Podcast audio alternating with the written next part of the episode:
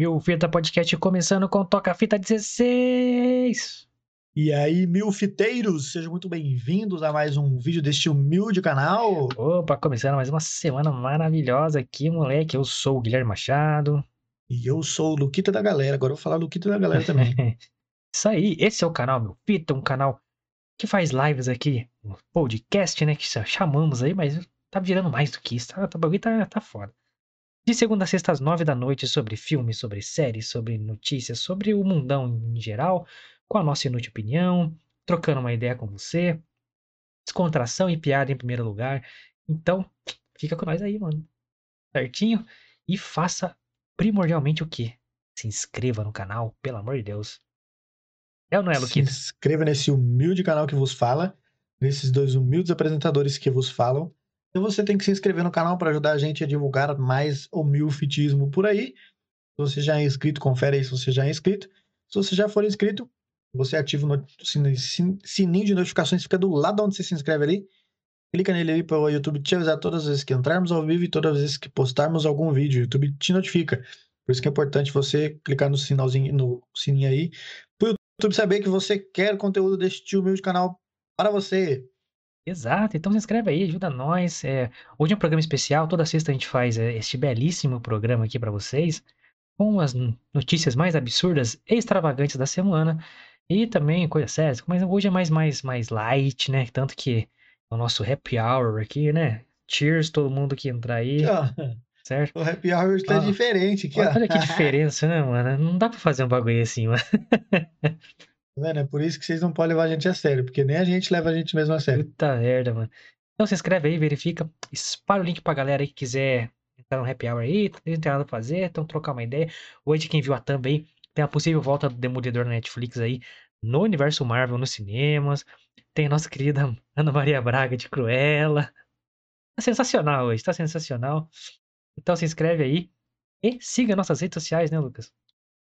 Siga as nossas redes sociais, pessoal.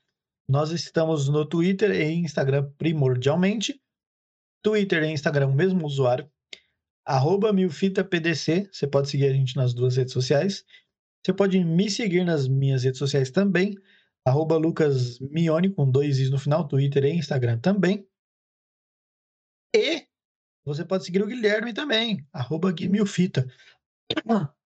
No Twitter e Instagram também. Exato, segue nós lá, estamos com conteúdo exclusivo lá, hein, galera. Então, recomendamos lá que realmente sigam lá. É, vocês vão porra, ter, tem um programa específico lá da rede social, Originex, produção 100% aqui da, da casa, certo? Então, sinta-se convidado a seguir. A gente se joga agenda lá, divulgação do dia, enfim, continue seguindo a gente se você já segue e siga se você ainda não segue a gente, arroba milfitapdc primordial, primordialmente onde fazemos mais maiores divulgações. Se você quiser conhecer cada um pessoalmente aí, o que, que faz da vida, é, segue, segue aí as redes pessoais, particulares de cada um, demorou? Então, é isso, os recadinhos da paróquia aí. É, hoje, hoje é um programa especial, como a gente disse, chamado Toca Fita, onde reservamos aí abrir perguntas, o chat aberto aí para quem quiser mandar pergunta, falar o que quiser, desabafar, xingar namorado, xingar namorado, tudo que você quiser, pode fazer. que hoje é esse dia, hoje é o dia, Você- hoje é o dia. Aqui você pode fazer o que você quiser, meus amigos, porque você é o maior e melhor ativo deste humilde canal que vos fala. Exato, então taca pau aí, pode mandar que a gente vai ler com certeza, de parte que a gente estiver fazendo aqui. A gente também traz uma listinha de, de nas notícias aí, como eu disse, pra gente ler e comentar rapidamente. É, notícias assim que, que, né, que tenha insumo pra gente trocar uma ideia mais descontraída aí. É, às vezes tem umas notícias mais sérias e tal, mas é, na maior parte, bizarrices e loucuras da semana, Lucas, da galera. Então já estamos na nossa tela especial do dia aí. É, toda a temática. O canal é noventista, então vocês vão ver muita coisa aqui.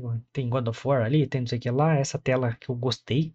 Inclusive o Lucas falou do John Don Maia né, em off aqui, do baterista, tem o sistema Down em cima dele ali. Gosto assim. É, então, ó, tem pergunta no Instagram, né, Lucas? Uma perguntinha aí, é isso? Temos uma perguntinha do nosso querido Vinícius Estranguete. Manda, manda Pode falar já? Pode, pode, vamos começar. Quais são os pontos positivos deste humilde canal para você, Guilherme? E quais são os pontos positivos deste humilde canal para mim, Luquita? Pô, responde, pode responder primeiro aí, já que eu. Eu respondo primeiro? Pode, pode responder. Vou até abrir meu Yakut aqui então. Os pontos positivos. Cara, eu acho que para mim um dos pontos maior, um dos maiores pontos positivos que eu tive desse humilde canal desde a criação dele, eu já até já comentei em algum vídeo, eu acho, foi que eu, eu me desenvolvi como uma didática de falar com o público assim, embora eu gostasse de falar com o público. Se botar a cara na internet é mais difícil, né, mano? É bem mais complicado. Você não sabe quem tá vendo do outro lado. Por mais que você tá num grupo de amigos, você tá dando uma palestra, você tá olhando para as pessoas que você tá conversando, que você tá falando. Aqui na internet não. E no começo era para quem não sabe, e vai ser até, é até difícil de acreditar, mas eu sou muito tímido, mano. Então, é difícil eu falar assim, sem saber para quem eu tô falando. Mas eu encarei como um aprendizado, tá ligado? Tive incentivo aí de alguns amigos, as mionetes aí, os mionetes. E isso me ajudou bastante, cara. Acho que um ponto positivo é que me, me deu um pouco mais de força para saber falar em público. Eu acho bacana, acho que um belo aprendizado, diga-se de passagem. Ah, pra mim, o ponto positivo é que eu tinha parado de beber às sextas, então eu voltei por causa do podcast. Não, eu já falei várias vezes sobre isso, era uma parada que eu tinha muito vontade de fazer há muito tempo. Não é isso que a gente tá fazendo específico, mas qualquer coisa é, que seja um conteúdo próprio meu, que não, não tivesse responsabilidades é, marqueteiras, digamos assim. É, no pior sentido da palavra, porque eu trabalho com isso, então eu tava meio que intoxicado por pessoas de caráter duvidoso, é, muita política, muito engravado. Inclusive hoje no, no, meu LinkedIn, né, ainda tem esse... É, eu postei um texto lá falando é, que eu atualizei meu perfil, mudei, fiz uma arte nova lá, de capa, de perfil, é, e eu, eu tava com uma foto de social, bonitinho, sabe? Próxima eleição, sabe? santinho de eleição, essas porra. é, porque é padrão, né? Padrão marqueteiro, de LinkedIn profissional, você tem que estar de social, não sei o que lá. Eu fiz o contrário, eu tirei a foto de boné, igual tô aqui, óculos, camisa preta e, e editei lá, cortei. Botei tipo um papel velho atrás, um monte de escrita de máquina de escrever. E aí eu tirei um print, né, no meu novo perfil. E postei um texto chamado Desgravatizei meu LinkedIn. Que é justamente falando sobre isso, mano. De, porra, não sou mais isso, finalmente, sabe? Hoje eu pô, não dependo mais disso. É, posso ser quem eu sou, que minha competência, minhas habilidades, meu conhecimento, minha carreira fale por mim. E não o que eu estou vestindo. Então, é, é isso. Então, finalmente estou fazendo uma coisa que eu, que eu queria fazer há muito tempo. E com certeza terá bons frutos. Já está tendo aí o Lucas se desenvolvendo. É, quebrando sua quarta parede da timidez. Então, e tem muitas coisas boas por vir ainda. Contamos com vocês. Se inscreva no canal aí, ajuda nós. Compartilhe o link desta live maravilhosa que está acontecendo neste momento. Lógico, o vídeo fica aí no, no canal, né, galera? Tem a playlist bonitinha aí. Exatamente, o vídeo fica aí para vocês assistirem quando quiserem. E hoje é o número 80. Falta 20 para 100 programas ao vivo. número 80, viado. Nenhuma falha. Algumas falhas técnicas durante esse período. Algumas muitas. Né? Mas. Algumas muitas, quase todos os dias. Acontece. Mas. Todos os dias cá estamos a partir das 9 horas da noite sem falhas. Sem falhas, então isso significa que faltam quatro semanas, ou seja, um mês para completar 100 episódios. Exatamente. Olha aí, caralho, hein? Passa rápido. Um mêsinho. Passa rápido pra caramba, né, mano? A gente começou dia 5 de abril, é isso mesmo? De abril, 5 de maio, junho, julho. Isso mesmo. 5 de abril. 5 de abril. Caralho. Vamos lá, vamos pra cima. Muito obrigado a todos vocês que estão seguindo, se inscreveram no canal. É, se você vier do Instagram, muito obrigado aí. É, continue com nós. É, É, manda mensagem aí, troca ideia. Porra, fica com nós, fica com nós que vai ser legal. Aqui é uma humildeira, mano. Não tem. Não estamos distante de ninguém, não, mano. O bagulho é louco, entendeu? De forma alguma, estamos aqui muito pelo contrário, estamos até mais próximos de vocês. Exato, então. Inclusive, uma das propostas é a gente diferenciar de outros canais é tentar aproximar mais o público, que, que, seja ele uma pessoa ou seja um milhão, sem tentar aproximar o máximo quem estiver assistindo de nós, certo? E, porra, tem um espaço aí, né, mano? A internet permite isso, né? Então, é isso. Não vamos, não vamos é, nos fechar, ser uma Apple end-to-end. De forma alguma. Certo, galera? Tem... No Instagram era isso? No Instagram era isso, só do Vini. Galera, vocês que estiverem assistindo aí, o chat está aberto aí. Podem mandar aqui. É nóis, demorou? Podem e devem mandar qualquer coisa no chat aí pra gente trocar ideia. Fechou então. É, vamos começar então com a, com a, com a semana? Bora lá. Semana maluca? Eu vou começar com, com a tristeza. Tristeza não, vai. Minha memória. Pra tirar da frente logo, pra vir pras bizarrices já. É, Demorou. Eu, como um fã, né, ser do Chester Bennington, essa semana, dia 20, fez quatro anos da sua morte. É... Então, achei legal citar aqui Chester Bennington, vocalista aqui do Linkin Park. É banda, minha banda da vida, minha banda favorita. Então, é... É, eu vi, né, dia 20 deu... Todo ano, os três anos né, que se passaram, eu sempre postava uma paradinha antes, assim. É no dia, né? No dia que ele morreu, eu, eu porra, chorei igual uma criança. Tava no ônibus, mandando, caras mandando mensagem pra mim, assim. E aí chegando em casa eu postei um texto no dia que cara, todo ano aparece de lembrança, né? Neste dia você postou isso. Não, é, não postei notícia, não postei foto. Muita gente nem entendeu o que aconteceu, porque nem citei o nome dele no texto, né? Eu postei tipo o que eu tava sentindo e tal, quanto foi importante para mim como artista, assim. Artista no sentido de ser, de ser famoso, assim, é, para mim, porque eu sou músico, né? Fui músico, tenho guitarra, violão do meu lado aqui. É, minha vida toda, assim, me salvou, né? Muitas vezes estar envolvido com algum tipo de arte, seja leitura, seja escrevendo, ou seja na música. É... Então, é, me senti obrigado a citar aqui este aniversário que eu não queria ter que ter que viver. Tem que citar, é, né? Mas. Queria que ele estivesse vivão, cantando, gritando. Mas. É, foi. Sua vida foi um símbolo muito foda nas letras, no que ele falava, no que ele fazia. É, uma clara, um claro exemplo de que cada um é cada um. Ninguém sabe a dor que a gente passa, como ele mesmo falava, assim, né, mano? Sabe que você não pode ver, quer dizer que não é real. Então. Exatamente. É, enfim, é. Como ele mesmo disse também, né? Quem se importa quando uma luz se apaga, né? Mais uma luz se apaga e, bom, eu me importo. Todos devemos nos importar. Essa é a grande mensagem.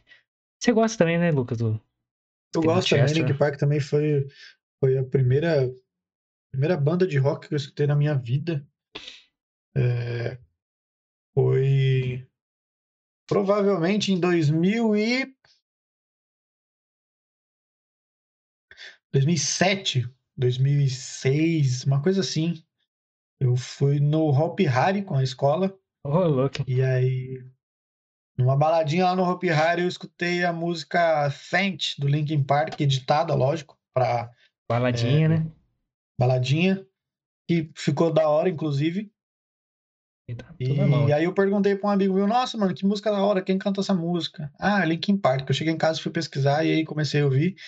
Foi a primeira primeira banda que eu tive contato aí na minha vida Painter, de roqueiro. Desse CD aqui. Meteora. Isso. Então gosto muito também, senti bastante é, a morte do, do Chester, porque, querendo ou não, é um ícone, a voz daquele cara não tinha igual e talvez nunca tenha. Nunca terá, mano. É. E, e o cara é. Ele sempre foi muito foda.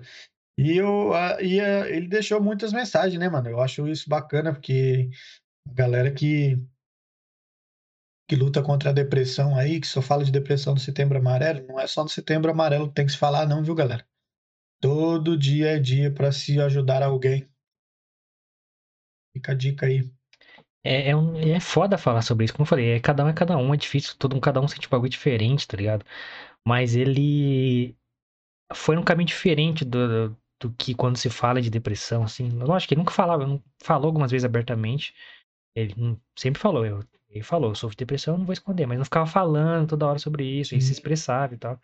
Mas todo mundo sabia os problemas dele com, com drogas, com bebida e tal. O jeito que ele é, penava, né? Mas as letras, cara, as entrevistas dele, ele. Ele deu uma entrevista, mano, falando sobre a música Heavy, do último CD de estúdio que ele lançou, que é o One More Light, né? Yes. A letra, cara, é pesadíssimo, assim, porque é, é, é é- ele tá falando literalmente o que ele sente, tá ligado? Tipo, é que a música começa, né? I don't like my mind right now. É tipo, eu não gosto da minha cabeça agora. Ele falou, cara, se eu parar de fazer qualquer coisa, a minha mente não vai pra um lugar que eu não quero que ela vá. Então preciso fazer coisas a todo momento e tal. E tem vezes que eu paro e percebo, cara, tipo, não gosto da minha cabeça neste momento. Então, é, se eu não fizer alguma coisa, ela vai vencer. Então ela vai ficar trabalhando, vai ficar trabalhando. E, cara, é, é- você pensar é tão óbvio quando, quando já foi dito, né, essas palavras, mas quem sente, tá ligado? É, quão difícil foi pra racionalizar um sentimento assim, que é uma das coisas mais difíceis, parece óbvio. Aí você, puta, era isso, era isso mesmo, tá ligado? Eu não gosto da minha cabeça assim e tal. É, eu falo porque eu sofro disso também. Eu não gosto de falar muito, mas nesses momentos eu tenho que contextualizar pra falar o, o porquê que eu tenho é, uma certa propriedade pra pra explicar o que eu tô falando. É, então, cara, ele foi pro outro caminho. Não de, tipo assim, só de mensagens de, porra, vença, não sei o que lá. Aquelas coisas de Instagram, sabe? Essas porcaria. Sim. Mas de uma parada assim, é traduzindo alguns sentimentos que muitas pessoas que sentem não conseguem traduzir. Conseguem falar. É, porque às vezes, ah, você precisa trocar ideia com alguém e fala, mas eu não sei o que falar, tá ligado? Eu nem eu sei Uhum. o que eu tô sentindo, só sei que é ruim. Então, ele traduziu muita, é, muitos pontos de vistas de- dessa merda chamada depressão, que ajudou muita gente a começar a entender o que tava sentindo, tá ligado? E, e eu, inclusive.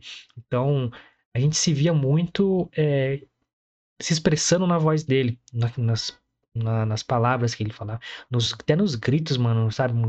Que era genuíno, era de, sabe? é, ele falava, cara, é, é, você tá com raiva? Sinta raiva. É normal. Porque não é justo. Não é justo. Então, sinta raiva assim, grita, sabe? Extravada. Então, é. É, na, na letra do Amor Light ele fala assim, tipo, e você está furioso. E você deveria estar mesmo, porque não é justo. Então, é isso. Então, então ele foi para outro caminho totalmente diferente, assim, cara. É muito mais benéfico. Não ben- benéfico não é a palavra, mas muito mais É, útil benéfico. Não, É o significado da etimologia da palavra, mas mais útil pra quem tá passando por isso do que um seja feliz, procure ajuda, não sei o que lá. Não, primeiro eu tenho que Uhum. entender o que eu tô, que tá- que eu tô passando, tá ligado? Não é fácil chegar pra uma pessoa que você não conhece, entregar 300 conto na mão dela, é, falar um monte de coisa que você nem entende que você tá sentindo e ela falar, "É, eu vou te passar um exercício. Ah, exercício na, na casa do caralho, rapaz. Então, Chester, make Chester, hashtag make Chester proud. Maior vocalista que este mundo já viu. Nenhuma voz chegar perto da brutalidade do sentimento que essa voz. O cara ia de agudo pra eh, grito, pra eh, melodia to. Mano, já viu esse cara ao vivo, mano? É inacreditável. Era foda. As, músicas ao vivo do Linkin Park sempre eram muito fodas. Era melhor que o estúdio. E o estúdio é foda, porque os caras são muito técnicos, então. Tem os shows do ano que ele morreu, né? 2017. Cara, é inacreditável como ele tá cantando com 45 anos ou 44 que ele morreu. Mano, É. gritando igual um. E pulando. até o fim. Ele começa o show cheio de casaco, eu termino o show só de calça, mano. Tá ligado? Eu- então, é, como eu tipo, quando ele morreu, eu fiz essas tatuagens aqui no braço, em homenagem e tal, porque é, é coisa que eu não queria esquecer. Então fica esta mensagem, essa lembrança aí, mais, mais triste, não mais triste não, cara. Ainda bem que ele ficou tantos anos cantando aí. Eu li o Linkin Park lá em 99, olha só. Antes de lançar o primeiro CD, é, eu ouvi desde então, nunca mais parei. Foi foda. Foda. Esta jornada. É Zica. Foi os caras que trouxeram o metal de volta pra, pra mídia. Não se falava de metal mais. É, as ban- grandes bandas tinham sumido, tá lógico, os fãs ficam. Mas não surgia nada novo, tá? Linkin Park surgiu, marcou toda uma era. Você, pô, você pensar, ah, no primeiro CD é de 2000, Hybrid Theory, é. Já estamos em 2021, faz 21 anos. Então é uma era já, entendeu? Sim. Porque a galera de em 2000 falava, não, música boa é dos anos 80. E anos 80 era 20 anos Sim. atrás do ano 2000. Isso mesmo. Loucura, né, mano? 20 anos aí fazendo história, né, mano? É, morreu em 2017, então. Eterno, Chester. É nóis, mano. Você que é fã de Linkin Park, segue nós. Que é. Vamos fazer um episódio aí só sobre. Sobre banda aí. Agora. Tristeza se foi. Lá vem os ganchinhos. Vambora, Ai, vambora. Ah, uma das melhores coisas pra alegrar uma noite triste, Lucas, é o quê? Dar aquela É fatiada no rocambole. E uma das protagonistas de várias fatiadas no rocambole de muita gente é a Mia Khalifa. Você que está assistindo esse humilde podcast, eu, Eu sei, eu sei. sei que você conhece a Mia Khalifa. Não vem dizer que não conhece, não. Tio Guilherme sabe que você. Pelo menos um, um minutinho dela você já viu aí, ou até você aguentar. certo? Vamos primeira, pra, na primeira notícia. Estilo toca a fita, né? Luquita, Mia Khalifa vai salvar o Brasil? Segundo aí o, a galera da CPI da Covid aí, acho que se pá vai, hein, mano. A ex. ela, agora que eu descobri que ela é ex-atriz pornô libanesa, Mia Khalifa, de 28 anos, ela é mais nova que eu? Ah, puta. Foi um dos assuntos que dominaram as redes sociais no Brasil nos últimos dias. Com quase 25 milhões de seguidores no Instagram, ela causou um, um furor ao responder ao senador Rodolfo Rodrigues, Randolph Rodrigues, que é vice-presidente da CPI, dizendo que está a caminho para depor na CPI da Covid. Randolph tinha dito que, em vez de negociar com o Butantan, o ex-ministro da Saúde, Pazuello, negociou vacinas da Coronavac com uma empresa de produtos eróticos. Num tweet, ele disse, abre aspas aí pro Randolfão, corre aqui, minha califa. Acho que estão te usando de cortina de fumaça. A atriz respondeu com a seguinte mensagem, abre aspas. Vocês estão em crise? Tô a caminho. A mensagem já tinha recebido mais de 53 mil curtidas até segunda-feira, dia 19 desta semana. Mia Khalifa atuou em filmes pornô até o fim de 2014. Ou seja, era muito nova, né, mano? Ela tem 28? Caralho. 20 21 anos, anos, né? E, e ganhou fama mundial após aparecer em um vídeo usando, não sei pronunciar isso, um véu usado por algumas mulheres muçulmanas. Hijab. Desculpa se eu pronunciei errado. É por algumas, um véu, aqueles véu que ela usa, tá ligado? É, a, cena pornográfica é, causou polêmica, mas Mia, che- e Mia, ela chegou a receber até é, ameaças do Estado Islâmico, maluco. Bicha embaçada. É, Luquita, a salvação do, da, do CPI é a minha califa. É a Mia Khalifa, porque esses bandos de bunda mole aí dessa CPI não resolve bosta nenhuma. Porra, é o que? Imagina ela vindo aqui. O Brasil Eu para, que mano. que esses, eu não sei o que que esse cenário. Você, você vê o nível de onde está e para onde está indo essa CPI. Cara, vice-presidente da CPI tweetando um bagulho com ex-atriz pornô, meu amigo. Pelo amor de Deus. Ah, Rodolfo, Rodolfo, eu sei que você também conhece bastante ela. Você conhece Ah, Rodolfo. Randolph, né? Randolph. Aí, Randolph, Randolph. Você, Omar Aziz, Renan Calheiros. Olha, tá tão bem de CPI, hein? Puta que pariu. Caralho. Se juntar os três é capaz de não dar um, rapaz. Vamos lá, vamos lá, vamos lá, vamos lá. Continu- continuando aí na, na, na seara de bizarrices Brasil. Certo? É, cadê, cadê, cadê, cadê? Vou localizar aqui. Aqui, achei. É aqui perto da, da, da nossa regiões aqui, onde estamos habitando neste momento, aconteceu aí mais um caso de, dos padres é, que estão sendo flagrados aí em coisas que não deveriam ter sido flagrados. É. Garçom registra boletim de ocorrência contra padre após ofensa racista na cidade de Jacareí, São Paulo, aqui pertinho. Um garçom de 62 anos registrou um boletim de ocorrência contra um padre após alegar ter sido alvo de xingamentos racistas em uma pizzaria. O caso, segundo o registro, civil, registro na Polícia Civil, ocorreu na noite de domingo, dia 18, último domingo, por volta das 8 da noite. De acordo com o relato do garçom, o padre sentou em uma mesa no salão principal e, quando ele se aproximou para servi-lo, o cliente permaneceu de cabeça abaixada e se recusou a aceitar a pizza. Segundo relato, a cena se repetiu por seis vezes e em todas houve recusa. O cliente foi até o balcão e foi questionado por outro funcionário sobre o motivo das recusas. E segundo o boletim, ele disse que não queria ser servido por aquele, abre aspas, pretinho. E em seguida apontou para o garçom. De acordo com o funcionário, não é a primeira vez que ele distrata trabalhadores no local. O cliente em questão é o padre Wendel Ribeiro. Guarda esse nome aí, católicos. É, em uma nota, a Diocese de São José dos Campos, responsável pela atuação católica na cidade, informou que apura a situação e que atos de racismo são inaceitáveis em qualquer esfera da sociedade. O dono da pizzaria diz que está sensibilizado com o caso, está dando apoio à vítima e que a empresa repudia o racismo. É, não falou nada em é, ações contra funcionário Luquita da galera. É, E o cara parece que também não quis é, levar pra frente essa parada. Eu sei que é um católico aí, então o deveria, deveria.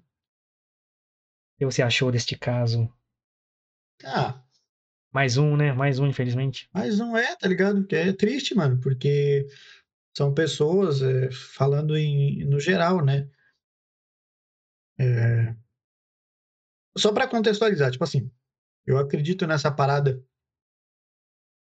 e, por exemplo, cidades pequenas, pouquíssimos habitantes, quem já foi em cidade pequena sabe muito bem, que tem três autoridades principais nessas cidades pequenas: prefeito, delegado e o padre ou o pastor. São pessoas que as pessoas dessa cidade se inspiram, se, se espelham, porque são pessoas de respeito, são pessoas que devem dar o respeito e respeitar acima de tudo, né, mano? Então, eu sigo muito esse exemplo, né, de você respeitar essas, essas autoridades, entre aspas, né? Porque são pessoas de referência, né? Prefeito, delegado, padre, pastor, enfim. E você vê que um padre está agindo com total desrespeito, não com a, com a pessoa do garçom, mas com o ser humano, tá ligado? Isso é triste, mano. Uma pessoa que deveria dar o respeito, desrespeitar alguém dessa forma, é triste. Eu, como católico, digo para vocês, é, não me representa, mano, nem um pouco. Acho que esqueceu totalmente do que Jesus disse na Bíblia, porque não é possível, mano. Como é que o cara dá uma dessa? É, nem desrespeitou, é criminoso, né? Tá na esfera de crime já. É, eu acho que Por isso que deveria ser levado para frente, sim, deveria ser criminalmente é, processado, sim. é porque, é, infelizmente, assim, eu como pessoa de fora, que, que não vou carregar sentimentos pela instituição, né? Digamos assim, com todo respeito, tá? Não tô falando de forma pejorativa, não. É, é ou não, se você é da instituição, você tem um sentimento ali ligado e tal. Sim, É, mas, infelizmente, tanto pastor quanto, líderes religiosos, digamos assim, tem uma blindagem, assim, que sim. é, é foda, mano, que eu não concordo. Eu não, não, eu como cidadão, não acho que ele deveria ser visto como autoridade fora da instituição.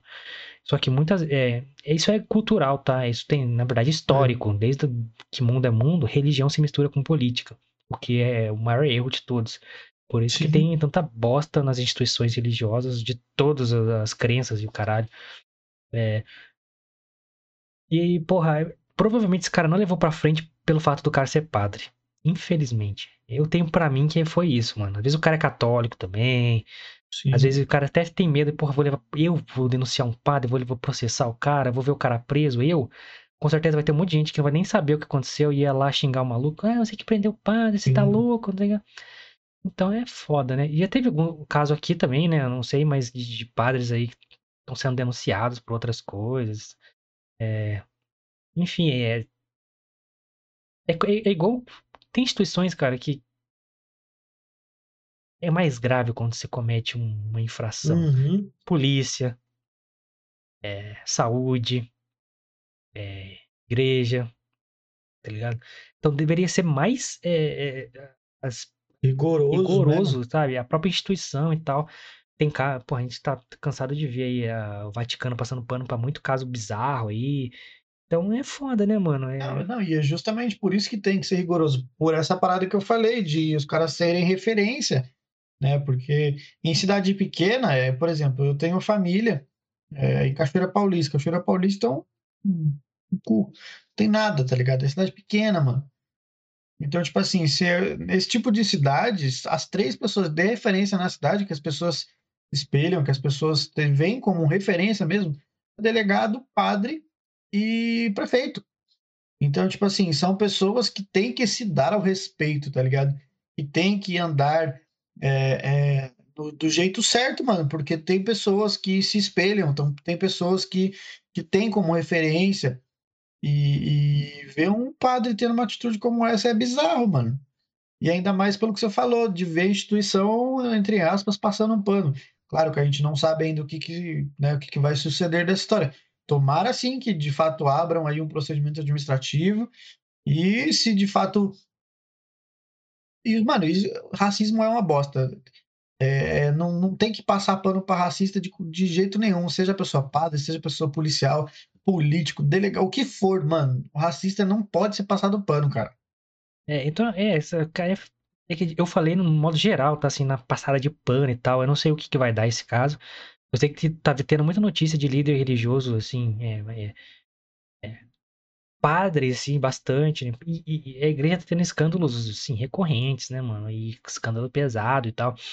É, Hum. e sempre tem uma passadinha de pano por, por ter essa parada de religião se envolvendo com política e tal. E sempre foi assim, né? Sempre foi assim. É, não é de hoje. O que eu acho uma bosta, essa parada de, de ah, quando é cidade pequena, as referências é o delegado, a não sei quem, e o padre. Assim, mas é, o líder religioso tem que ser referência dentro da instituição. Lógico que tem a nossa cultura muito cristã no Brasil, é um país, apesar de ser laico, né? Tem um presidente cristão, tem não sei o que lá, beleza. É, Mas deve ser, ser respeitadas todas as diferenças e tal. Mas vira referência culturalmente, né? Pessoas mais humildes é, têm, têm essa referência e tal. Então é muito fácil, são muito facilmente influenciáveis, digamos assim. E aí é foda, mano. é. Recomendo o filme Spotlight pra quem quer saber um pouco mais a fundo aí sobre como, como isso não é novo, né? Mas espero que é, nem, quando, é, quando você joga a palavra denominação padre, você já tá passando um pano, eu acho. Uhum. É, é igual, tipo, você refere ao Lula, o ex-presidente, não, ex-presidiário, tá? Ex-presidiários, Então, mano. padre não é mais padre a partir de agora, é criminoso, tem que ser feito sim alguma coisa. A posição da polícia é justamente que, tipo, o cara, o cara não, não quis denunciar, não fez nada, não sei o que lá, não levou pra frente, tá esperando a posição dele pra gente é, levar isso pra frente. Então, depende do, do próprio garçom. Então, infelizmente, mas o cara, não sei o que passa na cabeça dele, mas deveria levar pra frente com certeza, mano. Sem dúvida. Ou a própria igreja, né, mas não vai acontecer, cara, infelizmente, mas, enfim. Pois é. Vamos lá, vamos lá. Ah, ah, já que a gente tá em polêmica, né? Vamos de religião pra. Agora acho que vai ser mais polêmica ainda, moleque. É, na. Até Pode falar. meta o cacete aí. Eu tô só esperando esse, esse tema aí pra nós hablar sobre. É, isso aqui vai ser polêmico. Eu vou tentar levar pro lado da piada, tá? Mas acho que eu vou falar umas, umas cutucadinhas aí. Mas vamos lá. Narrador do Sport TV Grupo Globo trata atleta por pronome neutro e gera debate nas redes sociais. As seleções de futebol feminino do Canadá e Japão disputaram é, em 1 a 1 é, empataram em 1 a 1 na estreia da Olimpíada de Tóquio, mas o que ganhou as redes sociais foi o uso do pronome neutro elo pela narradora Natália Lara, do Sport TV, que comandou a transmissão da partida. A locutora explicou durante a partida que Queen, atleta do Canadá, se identifica com gênero não binário, não se considera nem masculina nem feminina. Dá uma pausa aí rapidinho. Se ela não se considera nem masculina nem feminina, o que ela tá fazendo na seleção feminina? É, então, ela tá, tá neutra lá, mas tá ganhando dinheiro no futebol feminino, Ah, mas tá. beleza.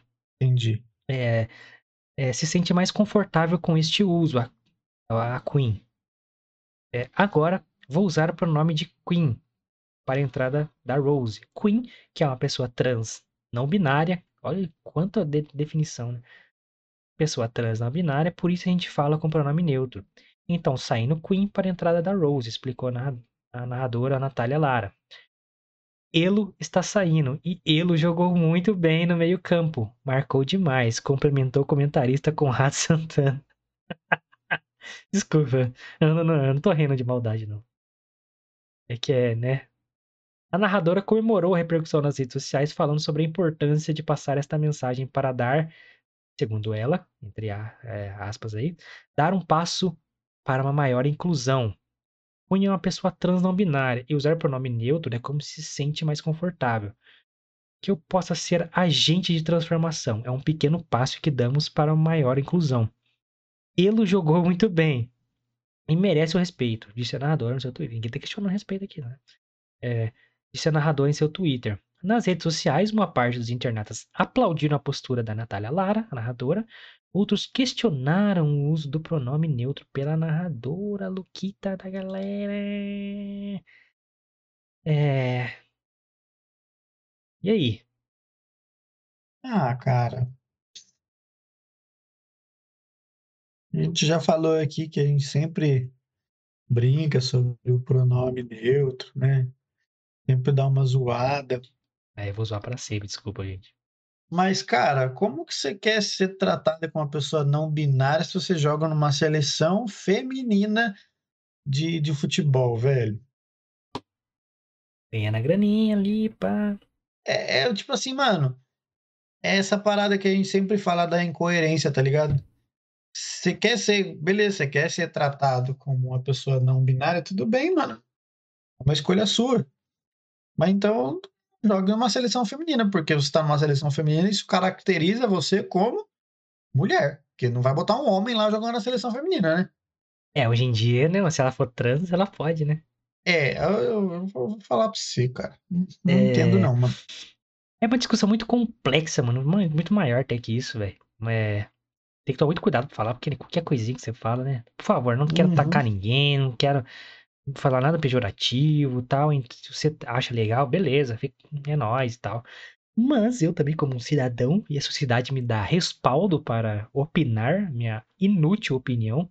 Olha como eu estou referindo a minha opinião inútil, tá? Então não venha me encher o saco. É, é, você quer ser tratado igual, não quer? Não é isso, Lucas? Exatamente. Aí você é a única da porra do campeonato inteiro que a pessoa vai se referir a você como trans, não binário e chamar você de elo. Tá sendo igual a todo mundo?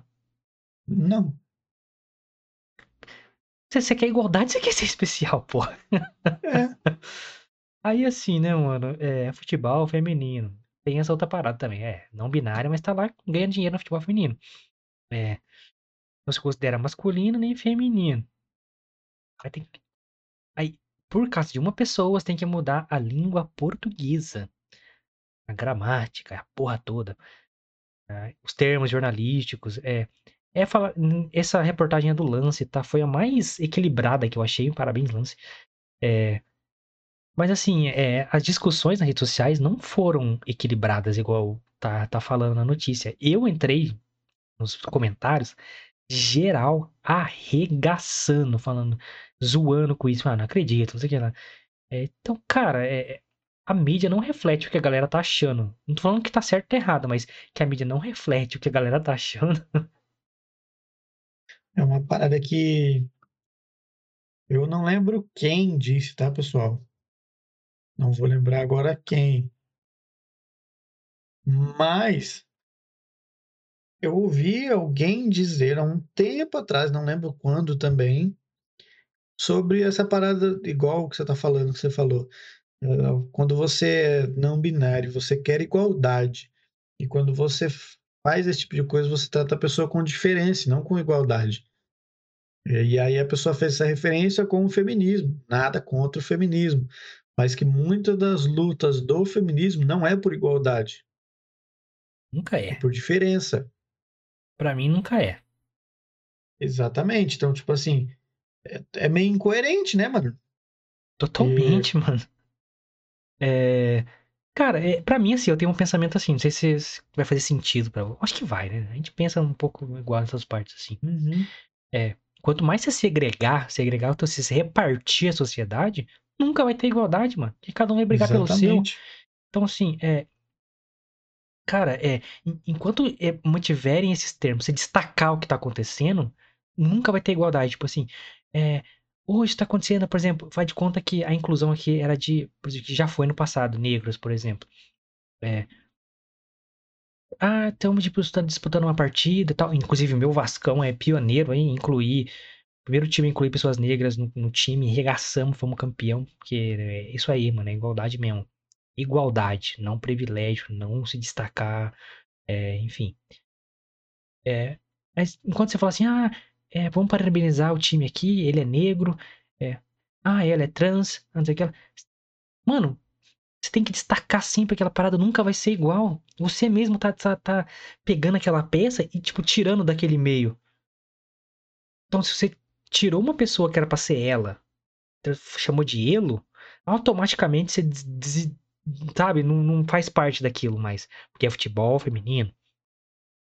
Aí isso abre outra discussão para mais, mais coisas polêmicas entre, por exemplo, é, é, homens ou mulheres trans, eu não sei o termo correto, desculpa, mas um homem que se identifica como mulher começar a jogar nesse esporte. A gente até brincou outro episódio, se LeBron James virasse trans e fosse jogar na WNBA, ia marcar 980 pontos por jogo. Tá certo? Uhum. É justo? Beleza, você permite, mas imagina no futebol feminino o, o Neymar virar trans e vai jogar no futebol feminino. Mano, ele vai voar, moleque. Ele vai voar, ele vai voar, ele vai arregaçar, ele vai ganhar o jogo sozinho. Não tô desmerecendo a mulher, mas assim, a condição física, o nível do futebol masculino é muito alto perto do feminino. Isso é fato, Sim. é fato, desculpa. Só se comparar a, a, os níveis físicos, a performance, é dados, é número. Não tô falando que um é, é menor ou maior que o outro, mas assim, é, o futebol masculino tem mais performance, de fato. Então, aí você imagina, um time joga três, três homens trans lá, ou mulheres trans no futebol feminino. Três homens que viraram mulher, ou se identificaram como mulher. Esse time vai ganhar tudo. Todo time vai perceber isso. Então vai, todos, vai virar um monte de gente trans sendo incentivada para ir pro futebol. E aí não vai ter mais mulher no futebol, vai ter só trans, cara.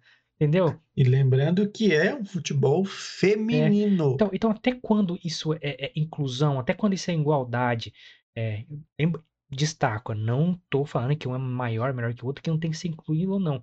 É uma discussão é, esportiva, o esporte em si.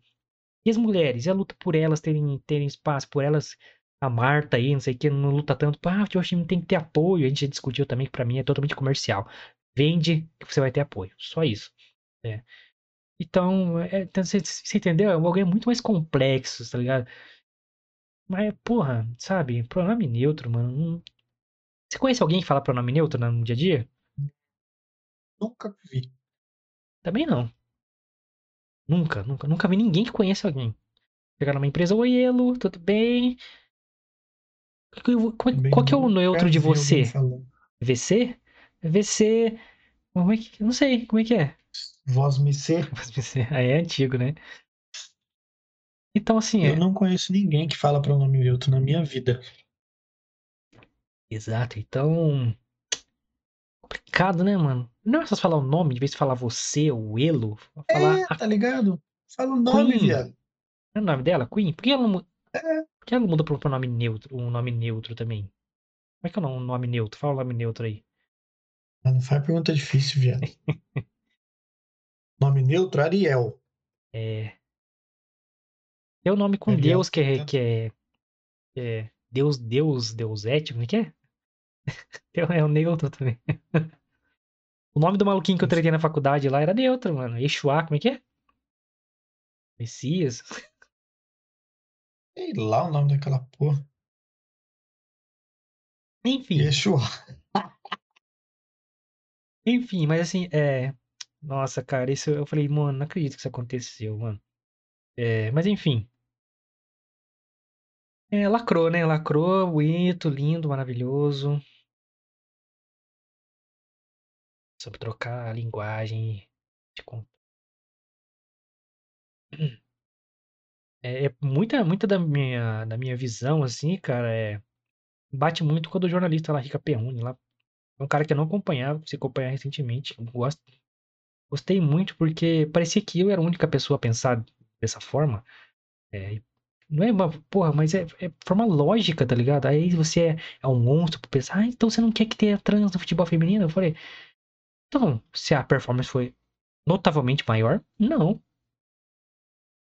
Não quero, cara. É Não injusto? tem por. Não é, não é justo com a galera que fica, né, mano? Porque, é igual a gente comentou ontem, não, anteontem, sei lá. O LeBron James vira. Se ele começa a se identificar como mulher e vai pra WNBA, perde a graça. fudeu. Aí ele pode jogar até os 60 anos, velho. É. Vai ser o maior atleta de todos os tempos. Uhum. É, já tá perto de ser, mas. É. Contrário, você não vê, né? Engraçado, né? E a galera da igualdade? Capaz. Mulher ir pro futebol masculino, será que vai ter? Ah, não vai, não tem coragem. E outra, você parte da premissa assim: se fosse igual a performance, não teria futebol masculino ou feminino, não teria basquete feminino e masculino, seria todo mundo junto. Concorda? Exatamente. Vôlei masculino e vôlei. É, não tem diferença, todo mundo pode fazer jogar o que quiser, escolhe, ah, eu vou, eu vou jogar no masculino, eu sou mulher, vou jogar no masculino. Mas não, separa, por quê? Então, vamos juntar tudo aí, vamos ver quem ganha, mano. E hoje não tô diminuindo, mas, mano, é biologia, caralho, tá ligado? E tem performance maior, tem mais, sabe, é mais forte, é mais rápido. Infelizmente é. Eu queria que fosse todo mundo igual, pá, mas não é. No mundo animal, a leoa é mais top que o leão, mas aqui no Homo sapiens, na performance física, pra esses esportes específicos, não são. Tô falando no geral, tá? Tem mulher que dá pau em homem, muita coisa. A maioria, aliás, né? Uhum. É, então não confunda o que eu estou falando esportivamente. Pelo amor de Deus. Queria que a Marta fosse jogar futebol masculino. E a, a Marta joga melhor que muito homem por aí. Isso a gente tem que concordar, mas. Mas o- É biologia, ela tem técnica, mas assim, no físico ela não ia aguentar, tá ligado? Não, exatamente, não. Pô, vem o Felipe Melo lá, dá um jogo, um jogo de corpo, né? Acabou, mano. Tirou a mina do jogo, velho. Uhum. Entendeu? Então é foda, porque futebol não tem limite de peso, mano. Tem zagueiro de 110 quilos, caralho. Dois- Um, quase 2 metros de altura. Mano, tu- então, sabe? É, infelizmente, gente, infelizmente. Mas vamos, vamos pensando. Eu quero, queremos inclusão, não sei o que lá, mas né? Tem que ser coerente. É, porra, tem coisa que, né? Não precisa nem ficar falando, né? É, bota uma mina então aí trans no MMA masculino. Bota uma mulher pra jogar futebol masculino. Não é tudo igual? A biologia é igual? Então vamos lá, vamos testar. Ou não? Ou é só pode homem jogar no feminino? Eu acho que só pode homem jogar no feminino. Não queria dizer nada, não, mas eu acho que é só isso. É, eu também acho. Eu acho que só funciona ne- nesse lado, assim. Só tem uma via. É, como sempre, né? É, então, então toda essa teoria aí de total igualdade é meio, meio furada. Foi pro espaço, assim como o Jeff Bezos. Olha, o Jeff Bezos aí é o bilionário. Ele agora é mais da hora pra mim do que o Elon Musk. Sorry, Elon Musk. Me desculpe. Porque Jeff Bezos foi para o espaço, o bilionário e fundador da Amazon realizou na manhã da terça-feira, dia 20, sua primeira viagem espacial a bordo da aeronave New Shepard, construído pela companhia Blue Origin. A New Shepard decolou. Medo Bezos. Hã? E também é do Bezos. Também é do Bezos. A New Shepard decolou às 10h12, horário de Brasília. E teve uma duração aproximada de 10 minutos, projetada para ser. Ele é acionista, na verdade. Projetada para. É... Oi, carai. Subiu notícia. Aí, achei. É, né? Ah, decolou os 10. Teve uma duração aproximada. Projetada para ser guiada por condução autônoma, é, sem uso de pilotos, a missão decolou de um deserto no Texas, nos Estados Unidos, e foi inteiramente bem sucedida. Ao lado de Bezos estavam presentes também seu irmão, Mark Bezos, e a pessoa mais velha e a mais nova a viajarem no espaço, a aviadora estadunidense Wally Funk, o nome da hora, hein? De 82 aninhos, foi viajar no espaço, você aí que tá se achando velho, a mina foi pro espaço com 82 anos. E o jovem holandês de 18 anos, Oliver Diamond. É, a história desse molequinho é legal, acho que o pai dele que era pra ir, é, outra pessoa que era pra ir não pôde ir, vendeu o lugar dele. Aí um cara bilionário lá comprou, e o cara não pôde ir e mandou o filho dele. Aí ele se tornou o moleque mais novo pra viajar, porque ele simplesmente é um boyzão do caralho. É, é a New Shepard realizou um voo, um voo, um voo. Voe. Voyeur. é um voo suborbital espacial, ou seja, um voo que atinge o espaço, mas que não realiza uma órbita completa ao redor da Terra. Neste tipo de voo, a aeronave atinge uma altitude, altitude igual ou superior a 100 km, limite conhecido como linha de Kármán, que delimita a atmosfera da Terra e o espaço. Então fica naquele vácuo assim, você não precisa entrar em órbita de fato. Né? É, embora possuam é, interesses e objetivos similares para fomentar o turismo espacial, é o grande objetivo, tá, galera? Os bilionários vão sair para o espaço, vai ter umas, umas paradas só de, de turismo mesmo. Iniciou-se agora, que loucura, nunca pensei que eu ia ver isso, mano. É, Uhum. é, muitas características diferem o voo de Jeff Bezos é, e o da semana passada é liderado por Richard Branson e a empresa aeroespacial rival Virgin Galactic. É, no dia 11 desse, desse mês, foi realizado o primeiro voo suborbital da Virgin Galactic, que também contava com seu fundador a bordo. Ao contrário da voo, do, do voo de, da Blue Origin, que foi o do Jeff Bezos, Branson foi ao espaço a bordo de um avião não convencional acoplado à humanidade de foguete chamado VSS Unity, que se desprendeu do porta-aviões, seguiu em direção ao limite entre atmosfera e espaço. Além disso, Branson experimentou uma maior experiência de voo livre e voo total, entre subida e descida. Durou mais de uma hora. Bezos, porém, chegou mais alto, passando um pouco dos 100 km, enquanto Branson ficou aproximadamente a 89 km da Terra, moleque. Terra, da Terra, tô falando do chão. Lucas, nunca achei que eu ia viver para ver turismo espacial, velho. Pois é, bicho. Jeff, então, ele é, pra mim agora, ele é, é o maior, a pessoa mais próxima de Tony Stark viva hoje. É, o Jeff Bezos, ele é muito embaçado, né, mano? O cara, ele é. Ó, dá. Eu, ele- eu achei que o Elon Musk fosse passar dele nessa corrida espacial aí. Pra ver quem foi, quem ia primeiro, quem ia. Hum. Enfim. Eu achei que, eu achei que o Jeff. Que o Elon Musk ele ia passar o Jeff Bezos, ele ia conseguir primeiro. Mas, pelo jeito, não foi o que aconteceu.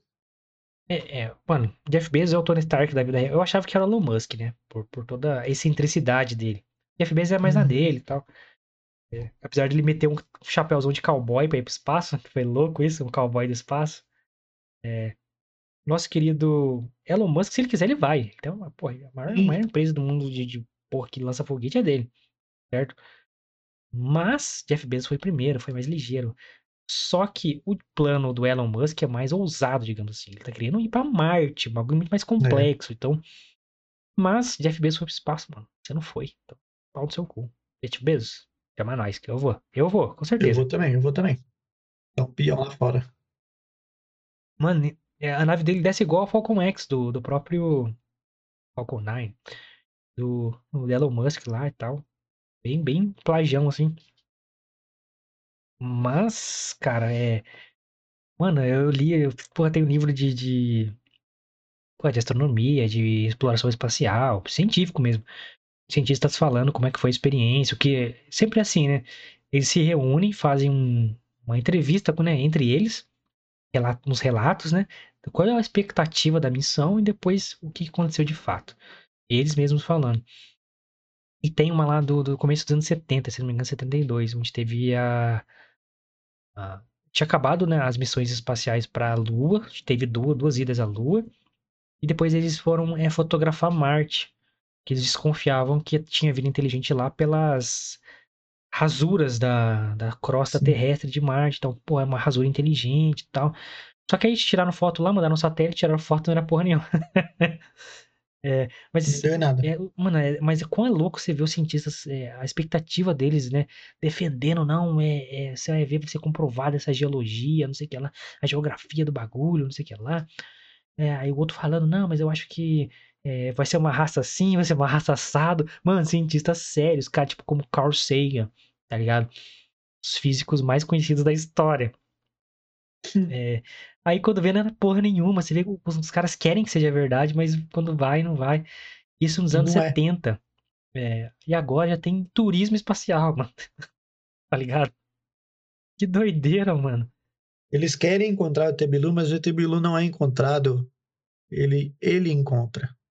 Cara, ET Bilu, como ele mesmo falou, né? Ele se projeta holograficamente, mano. Então, não consegue. Ele some assim, ó. Ele fala pra você apagar a luz, pega a concha e. Já era. Cinco passos. Cinco passos. Ai, cara. Pega a concha. Essa concha. Entrem aí, galera. etbilu.com.br. Vocês vão saber tudo sobre ETBilu.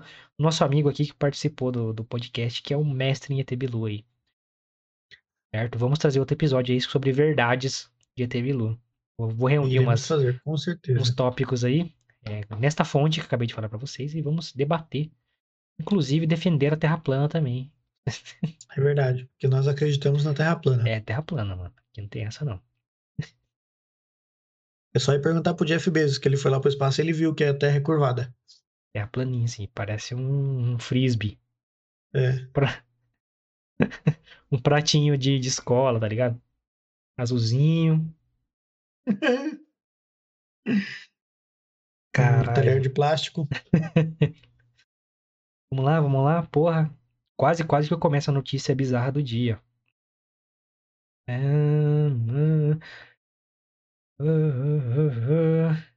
Caralho, esse aqui não vai dar pra fazer gancho.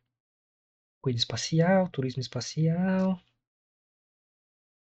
Porra, viajar para o espaço deve ser aterrorizante, né, Lucas?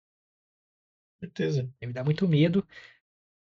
Assim como os contos de R.L. Stein, Rua do Medo, foram adaptados na Netflix recentemente, onde fizemos três episódios sobre, sobre os filmes aí. Então, aqui na playlist, você que gosta de, de, de indicação de filmes, um terror slasher, adolescente, muito legal, com coisas muito legais. Fizemos é, nossa, comentamos os três filmes aí do, da Rua do Medo, trilogia do Netflix. Então vem aqui na playlist aqui, Rua do Medo, 1994, 1978 e 1666, Rua do Medo, Fear Street. Tá topzera, assim. Nesse formato aqui, com tela, com comentários maravilhosos aqui. Então cola lá pra, pra você assistir depois desse assistir nós aqui. Então vamos lá pra notícia sobre Rua do Medo, Netflix. Terror, quem gosta de terror aí, é nós. Trilogia Rua do Medo na Netflix pode ganhar sequências e spin-offs.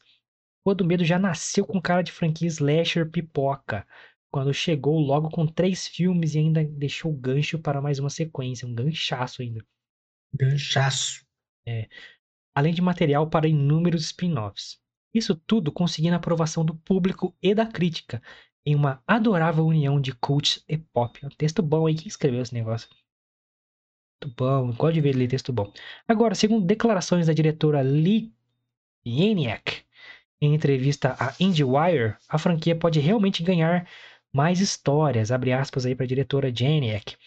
Uma das coisas interessantes de Rua do Medo é o fato de que o universo é grande, permite muito espaço, é grande mesmo. Para quem conhece os livros, é muito livro, mano. Eram contos, eram livros pequenos, tá ligado? É, A6, assim, bem pequenininho. É, é um universo grande. Uma das coisas que falei antes de ser contratado é que aqui temos um potencial para criar um universo cinematográfico Marvel de terror, em que você pode ter assassinos slasher de muitas épocas diferentes. Você tem o canone da nossa mitologia principal, que é construída em torno do fato que o diabo vive em Shadyside, a cidade amaldiçoada da, do filme. Então também há espaço para tudo mais. Até o momento, os três filmes já passaram pelo top 10 da Netflix. Certo, Lucas? E no Rotten Tomatoes, Tomatoes, Rotten Tomatoes, a trilogia aparece com as seguintes notas. Olha, mano, é difícil ter essas notas que eles tiverem. É, o primeiro da franquia, que é o 1994, tá com 84% da crítica e 65% do público. O segundo filme, 1978, tá com 89% tá, de crítica e 83% do público. E o último, 1666, tá com 95% de crítica e 83% do público. Muito alto, mano. É. Ela continua aqui falando, abre aspas. Eu acho que minha esperança é que o público goste o suficiente para podermos começar a construir mais. Podemos pensar em como seria outra trilogia, como seriam filmes solos, como seria uma série. É, ela também indicou que não vê grandes distinções entre obras feitas para TV e aquelas criadas para, o cinema, né? Ela continua aqui. Eu nem penso mais nisso exatamente como na TV ou no cinema. Essa é a grande vantagem na Netflix e do que é Rua do Medo, que é uma coisa nova e híbrida. Estou animado com a possibilidade do que mais pode acontecer.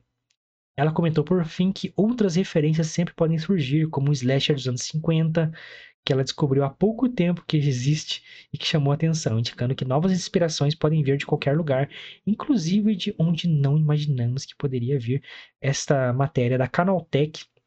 Puta texto bem escrito, parabéns quem escreveu, desculpa, eu não peguei o nome. É, eu sempre gosto de ler textos bem escritos. Isso é bom. De coisa rara hoje em dia, hein? é. é. Lucas, você quer universo Marvel de terror do Rua do Medo? Cara. Você gostou? Você acha que tem, tem pano pra manga aí? Ah, até tem, como a gente já, já. Como a gente comentou já, né?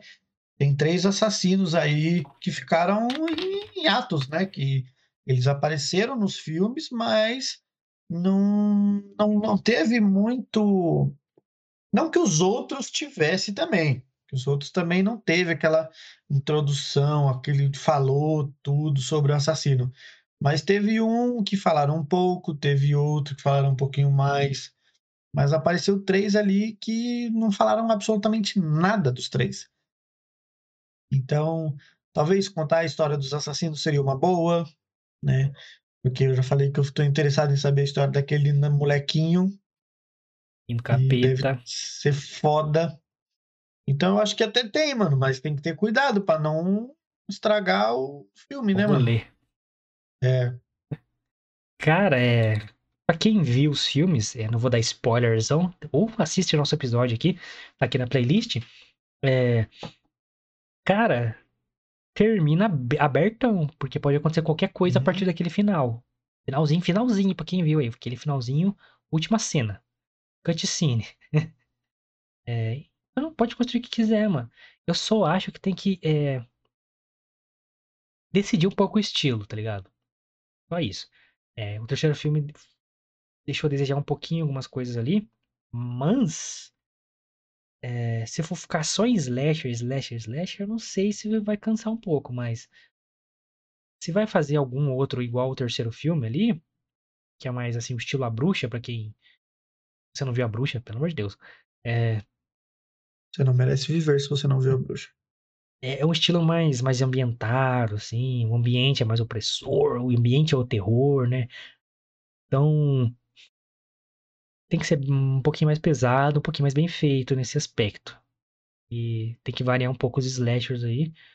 É, eu não queria ver série, não, porque aí ia ficar muito baixo orçamento.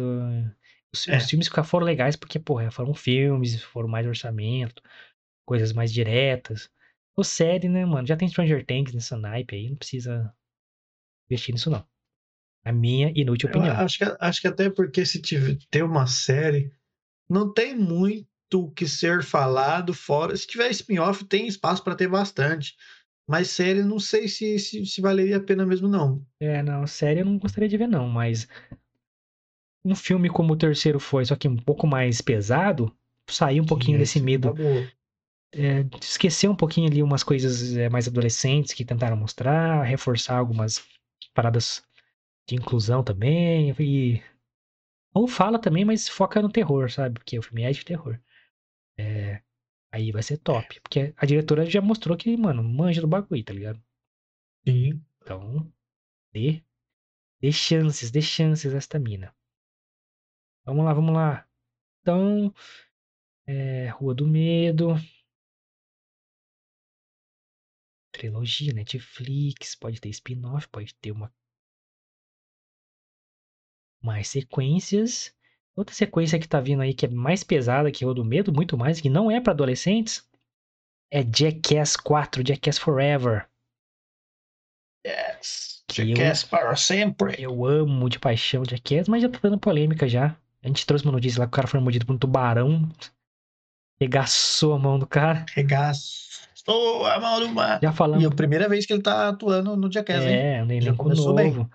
Sabemos que o Bom Margera saiu porque tá doidão da cabeça, ameaçou de morte a galera. Então, Jackass com vários problemas, mas ainda acredito. Vai, vai que vai. É. Uma ONG pede para que cenas com animais de Jackass para sempre sejam removidas. Olha só, mano. É. A PETA. Qual o nome do bagulho? Uma das maiores. Perde toda a moral, É, velho. já, já era. Uma das maiores ONGs de direitos dos animais no mundo se pronunciou sobre o trailer de Jackass Forever e pediu a que a produção retire algumas cenas do filme. Em publicação feita no site oficial da organização, a presidente da PETA eh, se refere aos momentos nos quais aparecem cobras, urso, uma aranha e outros animais. As cenas de Jackass são violentas. É aí é o que ela falou na nota oficial. As cenas de Jackass são violentas e vulgares, mas se o ator estiver disposto e as feridas forem auto-infligidas, é uma coisa. Mas é outra, completamente diferente, quando animais são explorados, perturbados e feridos. Isso é crueldade. O trailer de Jackass Forever mostra a equipe de Johnny Knoxville provocando uma cobra e um touro a ponto de ataque, tratando uma tarântula como peça de jogo e coagindo um urso acorrentado a comer mel de um participante amarrado. Mesmo quatro meses antes de seu lançamento, Jackass para sempre já arriscou normalizar a exploração animal e a legitimizar os cruéis expositores que agenciam animais para essas produções. Peter está pedindo aos produtores que removam do filme as cenas envolvendo animais. A Paramount, responsável pelo filme, ainda não se pronunciou. Jackass para sempre estreia nos cinemas brasileiros dia 21 de outubro desse ano. Lucas, o que, o que você acha aí? Faz sentido? Não faz? Mano, Jackass sempre foi o Jackass. Por que, que eles não pedem pra retirar essa, essa cena do tubarão aí também? Feito pela Discovery, que já autorizou eles a usarem. É. Então, tipo assim, mano. eu- eu lógico que eu não sei, né? Mas eu acredito que nenhum animal foi maltratado ou. é, sabe, ele não foi maltratado, não foi. Muito pelo contrário, eu acredito que para eles usarem esses animais, cobra, tarântula e os caralho a quadra, eles provavelmente têm tratadores né, na, na equipe que, que sabem o que estão fazendo, né? Os caras não iam assim simplesmente jogar lá um animal e, e, e follow the baile. Então eu acredito que muito pelo contrário do que se pensa, os animais são muito bem tratados para fazer esse tipo de cena. É, eu acho que para você ter acesso a esses animais, você vai para instituições que cuidam desses animais propriamente, de uma forma Exatamente. certa. Então, é, a Paramount não é maluca, como os Jackass são. Jackass antes era pela Paramount, mas também tinha um aval da MTV ali que permitia um pouquinho mais das coisas naquela época, né? MTV é original, não essa MTV que tem hoje, nem sei se tem ainda. É. Mas, é... Cara, não acredito também não que eles... É só mais um mimimi de ONG aí. que- ONG. Começa por aí, ONG. Não gosto de ONG. É. Desculpe as ONG aí, mas... Ainda mais com esse nome, né? PETA, viado. É só mais um mimimi aí dos animais e tal. é, Enfim, não acredito que ma- animais tenham sido maltratados. É... Nada, enfim. Deixa o Jackass, mano. Deixa o meu Jackass quieto. Quero ir. Quero, quero ver lá a cobra mordendo os caras. Quero ver tudo isso. Quero ver. Vai ser da hora. Jackass, para sempre. Já falou de Jackass aqui e um fi- o filme é muito louco. Eu amo Jackass. Amo, amo. O humor é o meu humor. Humor babaca. Humor babaca. Trava a língua. Humor babaca. Humor babaca. Humor babaca.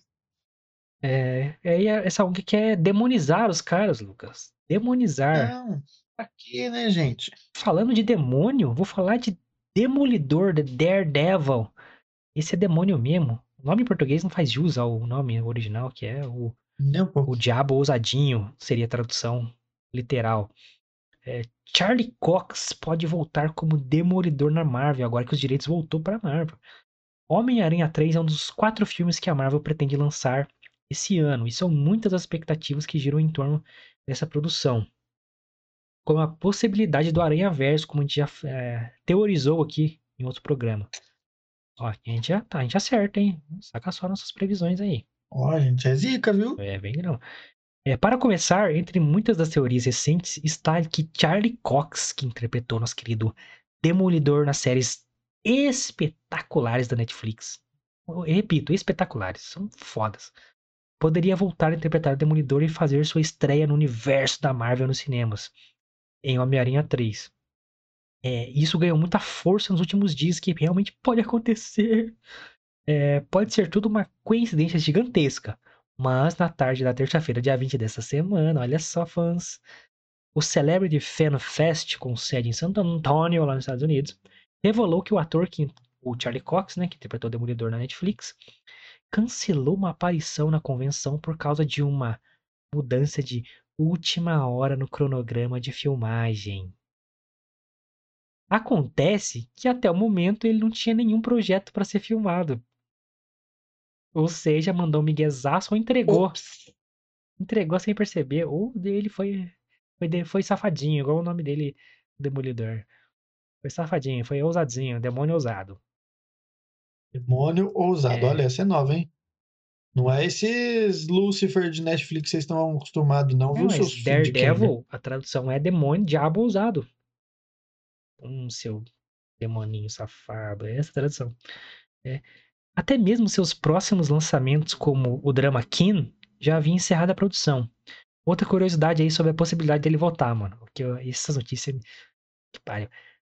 É, a She-Hulk da Marvel, que também está em processo de produção, outro show em que Cox poderia retornar como Demolidor. Levando em conta que Matt Murdock, personagem que ele interpreta maravilhosamente bem, é advogado. E a She-Hulk também é. Exatamente. Então não seria surpresa se os dois se encontrassem em algum tribunal, caso o herói realmente vá ser incluído no universo da Marvel. Previsto para ser lançado em dezembro, dia 17 deste ano, Homem-Aranha Sem Volta para Casa será dirigido por John Watts, que também dirigiu os outros dois excelentes filmes. E no elenco temos aí o Tom Holland, né, como Homem-Aranha, a Zendaya volta também, muito bom. A Marisa Tomei como Tia May, sensacional, melhor Tia May da história. Tony Revolori e John Favreau, nosso querido rap, amigo do Tony Stark. As expectativas são enormes para essa estreia, já que a trama do longa está sendo, manti- sendo mantida sobre sete chaves, porque até o teaser não teve nenhuma imagem do filme, que é aquela que só teve uma tremidinha no multiverso lá. Lucas, você assistiu Demolidor? Você. E aí? Gosta? Eu assisti Demolidor. É, eu, particularmente, eu não gostei da série conjunta, que é Os Defensores. Ah, não, essa é outra fita, Demolidor. É. Agora, a série Demolidor é muito boa. Gostei pra um caralho, porque mostra as cenas. to- Eu, eu me lembrou bastante, embora tenham grandes diferenças, mas me lembrou bastante aquele primeiro filme do Demolidor. Nossa, não fala isso não, velho. Me lembrou porque, tipo assim, mano, Não, não, não, não, pelo amor de Deus. o, o- aquele primeiro Demolidor, como, que- como que é o nome dele? Você lembra? O primeiro Demolidor é Demolidor, o Homem Sem Medo, o Ben Affleck. Isso. Não, mas não, não, não. É que o Ben Affleck não soube interpretar direito o bicho, não. Porque é, a habilidade que ele tem, que ele adquire, por conta, entre aspas, por conta da cegueira. Não, cara, foi um insulto você falar isso pra mim, velho. Não, E fiquei cara, chateado foi- agora. Foi legal, cara. Não, esse filme é uma bosta inacreditável, cara. Não é legal o filme, mas me lembrou. Não, não, não, você estragou, tá estragando tudo, velho. Não para. Não, cara. Não, cara. Que não, não, não, não, É inaceitável. igual a mesma coisa, a mesma coisa você falar que, tipo assim, a- elétrica, ou filme bicheira da porra. Não, esse nem é filme pra mim, isso aí nem existiu. Isso sim foi uma cagada, os caras ter colocado os dois juntos. Mano, é, é, Demolidor, mano. O cara fica cego e vira um ninja do nada, sozinho. Capeta. Aí dá um batidinho na parede e ele consegue ouvir tudo. Que porra é essa? Esse não é um Demolidor, caralho. Aí o cara é cego, encontra a mina no parquinho. Começa a lutar com a mina, a mina nem sabe que ele é Demolidor, mano. Eu falei, caralho, um cego lutando pra caralho no parquinho. Vai tomar no cu. O cara dormia no caixão com água assim no ouvido. Ah, não, velho, não. É pra ajudar ele caso acontecesse alguma coisa Ah, aí. vai tomar no cu. Que filme ridículo. Eu tô Ben Affleck toda hora com aquela cara de choro. ele, Eu não sou bandido. Ah, não, mas ele Ah. não, não, não, não, não, não gosta das, das atuações dele, não. Cara, que... ele estragou o Demolidor, estragou o Batman. Eu consigo estragar dois heróis, mano. Pelo amor de É Deus. mesmo, né, Via? Não, o Batman ele fudeu mesmo, né? É, o dois. O Batman é melhor que o Demolidor, por incrível que pareça. É, cara, é, o Demolidor da Netflix fez tudo o que o filme não fez. Os conflitos dele, é, é, os dilemas que ele tem, o cara é extremamente católico, tal, fiel, não sei o que lá. E o cara sente que tem um demônio dentro dele, que ele, ele tem sente prazer em bater nas pessoas, tá ligado? Ele fala isso uma hora, assim, eu falei, é, eu não faço isso, eu não faço isso porque eu quero te torturar, eu faço isso porque eu, que eu gosto. Ele vai lá e dá um arranca o fígado do maluco dele. Aí ele fala assim, é, mano, aí começam a questionar ele, né? A, a, a enfermeira lá, esqueci, a Claire. É, você ma- quase Esquece matou mesmo. o cara lá assim, mas ele tá vivo, não tá? Tá, mas ele quebrou duas costelas, quebrou a perna, quebrou os dois Tá braços, vivo. mas tá vivo, não tá? Ué, Cara, aí tem esse dilema dele, com, ele sempre tá lá se confessando e tal. No primeiro episódio, cara, me marcou muito que ele tá com, com, ele no confessionário, né? Aí ele, aí ele começa a contar uma história pro padre assim, mas o que que você fez? O. Eu não tô pedindo perdão por aquilo que eu fiz.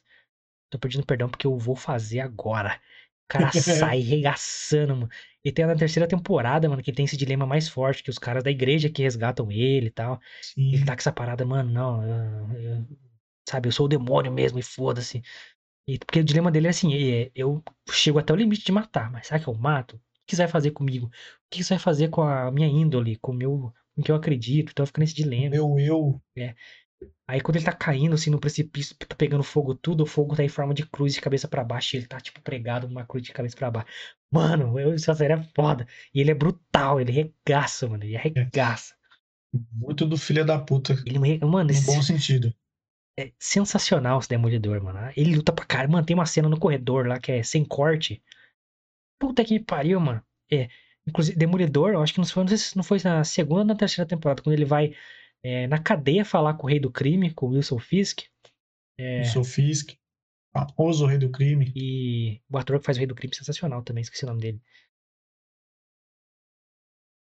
Ah, foda-se.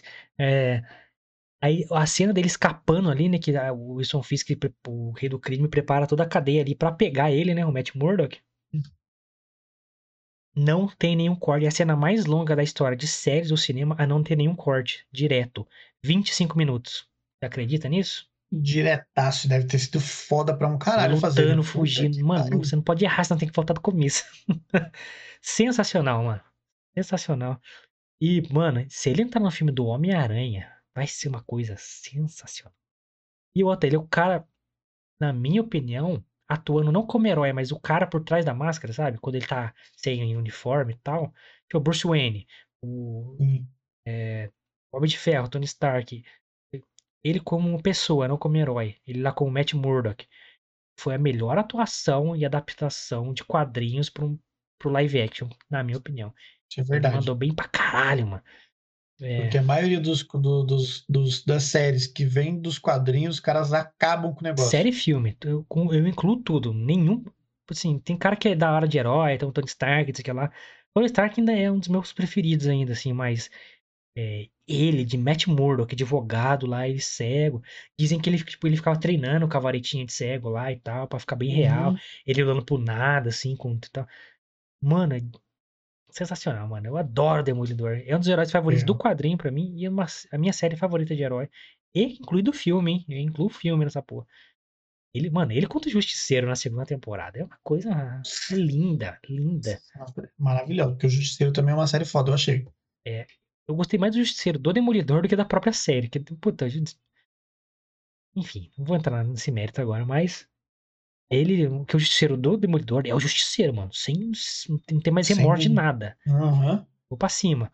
Aí no outro tem draminha, não sei o que lá. No outro ainda tem uma lenga-lengazinha que não, não O deveria vilão ter. não entrega, mano. O vilão é, o vilão é retalho, que ele tá com a cara desfigurada. O cara tem um cortezinho só no rosto. Que isso, gente? Só isso.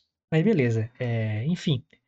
Cara, meu sonho é ver o Charlie Cox, o Demolidor, com os recursos que a Disney tem num filme da Marvel, cara. Nossa senhora. Ia ser do caralho. Ia ser uma das. Puta, mano, imagina. É que a Marvel, não sei, a Disney, o Homem-Aranha não vai ter sangue, essas coisas. Porque É, a série Demolidor tem muita, demais. Ele apanha todo momento. Toda hora ele tá fudido, quebrado. todo ferrado, todo com os olhos tudo zoado. Mas, em contrapartida, nosso querido Deadpool também está na Disney agora. Exatamente. Então você não pode fazer um filme levinho do Deadpool. Não, porque se fizer, acaba com, o- com o personagem. Ou seja, dá pra fazer um Demolidor pra maior de 18 anos com a porrada comendo solta. Isso é verdade. Dá mesmo e deve ser feito, inclusive. Imagina o viu? uniforme, cara, dele na Disney, mano. Na, na Netflix era uma coisa que eu ficava assim, era com uniforme. Mas imagina a Disney, mano, como ia ser chifrinho. Ele no escuro com chifrinho. Nossa, isso é demais, pô. Deve ficar foda, né, mano? Ô, Demolidor é muito foda. Leiam, leiam. Demolidor, Homem Sem Medo, do Frank Miller. Vocês vão ler umas das obras-primas do quadrinho, mano. Vai ver o que é o capeta em pessoa. Capeta católico. Repetindo, não é esses Lucifer que vocês acostumados a ver, não, viu? Capeta mesmo. Cara, mano, é, é os dilemas que ele tem, sabe?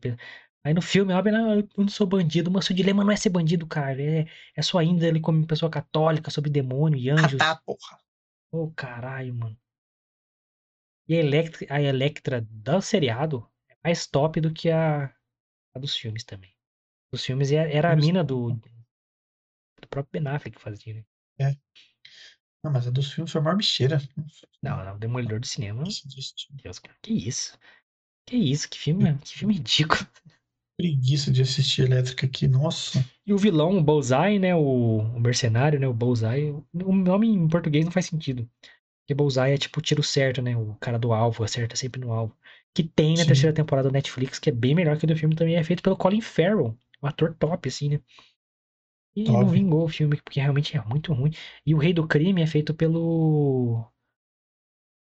Cara, Michael Clark Johnson, o nome dele? É o cara da Espera do Milagre lá, né? Isso, falecido já. Sim. Faleceu novo pra caramba. Inclusive um ótimo ator. Um ótimo ator, puta. Quem não chorou espera de milagre, maluco? Quando ele fala assim, ele sente, né, as paradas dos outros, assim. A coisa ruim, né? Ele absorve, depois solta.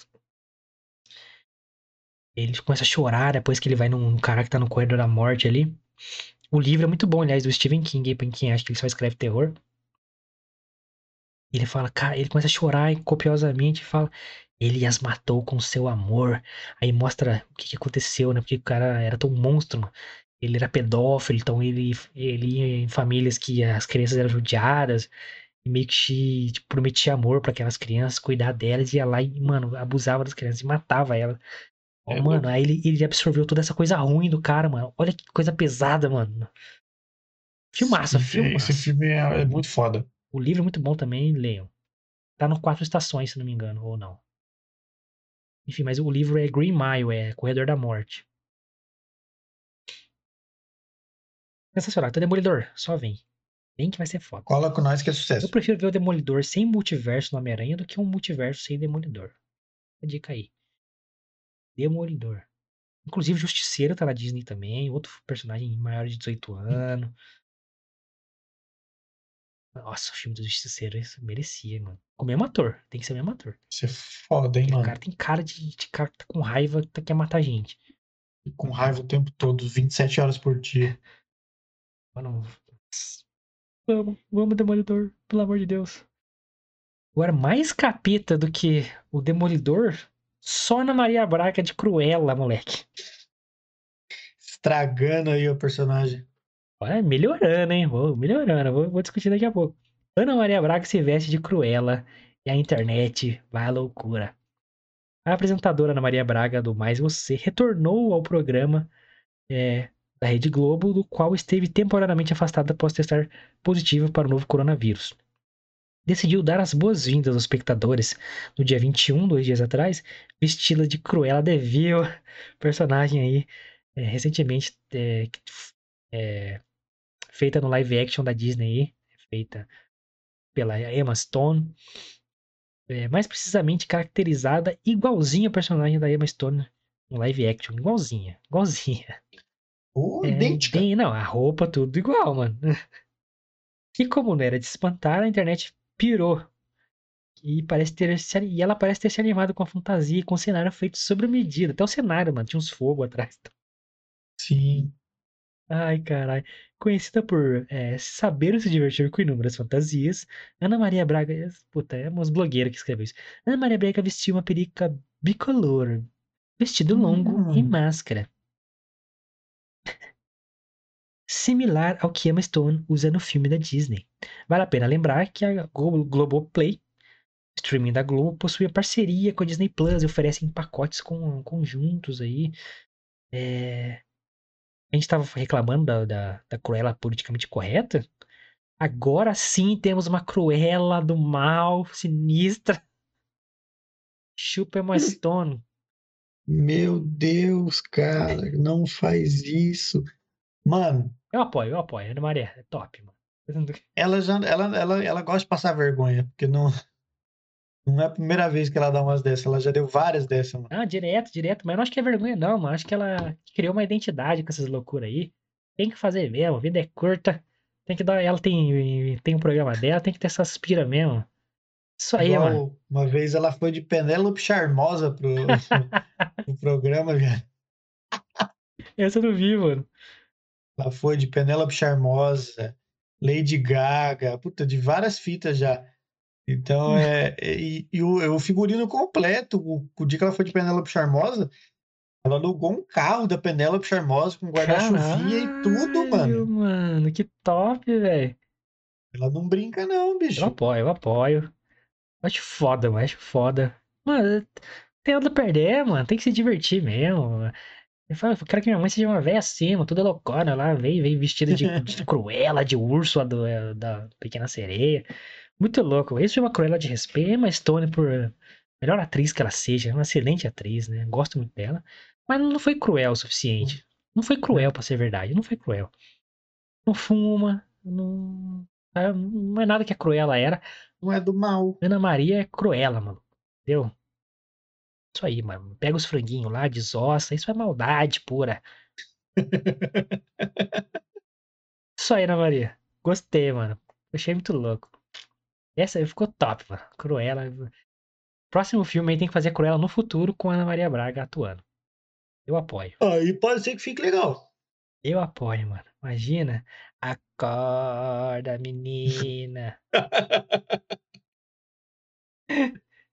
Vamos fazer um Você é desfile. doido, viado. Porra, perdeu o, o- Como é que é o papagaio lá? O Louro Louro José. José, porra. né? Aproveitar o Eu vou tempo que colocar um tem. dálmata lá agora. Não é? Devia ser eu colocar um dálmata lá, porque é muito louco, né, mano? Aí ia Uhum. lá e matava o dálmata.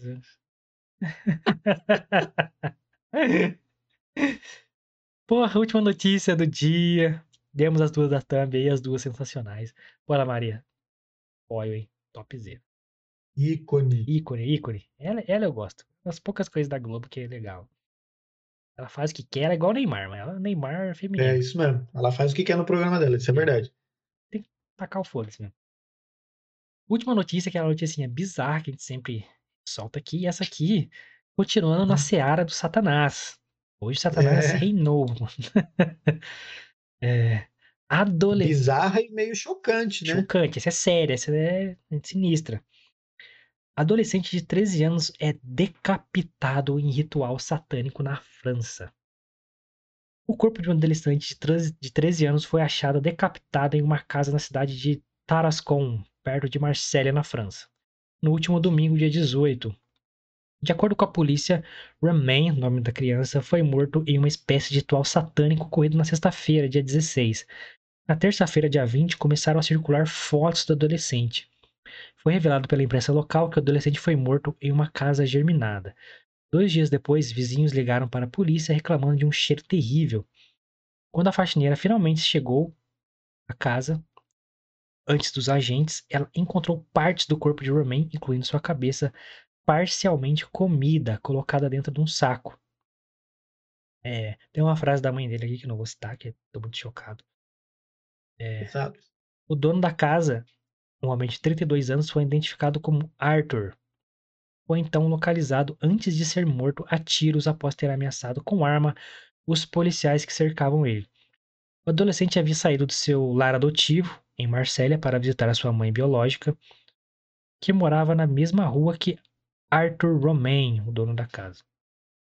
Não, morava na mesma rua dele. Ah, o Roman é o É ele, é, que não conhecia seu pai. Havia passado a maior parte da sua vida em família de lares adotivos. Ela fora bem comum, tá? Tipo, a mãe que é solteira e tal, doar o filho e tal. né, né? Isso é comum. Sim. É, na noite de sexta-feira, ele estava com a sua melhor amiga, Amelie, em Tarascon antes de ser morto. Lauren Gambal, promotor público da cidade, disse que o corpo de Romain estava tão mutilado que só poderia ser identificado por DNA. Ele afirmou que Arthur teve alta de um hospital psiquiátrico no início deste mês. Arthur, o cara que matou. É louco, viado. Eita, mano. Cara, que bizarro essa porra, né, mano? Se acreditar que um bagulho desse existe, né, velho?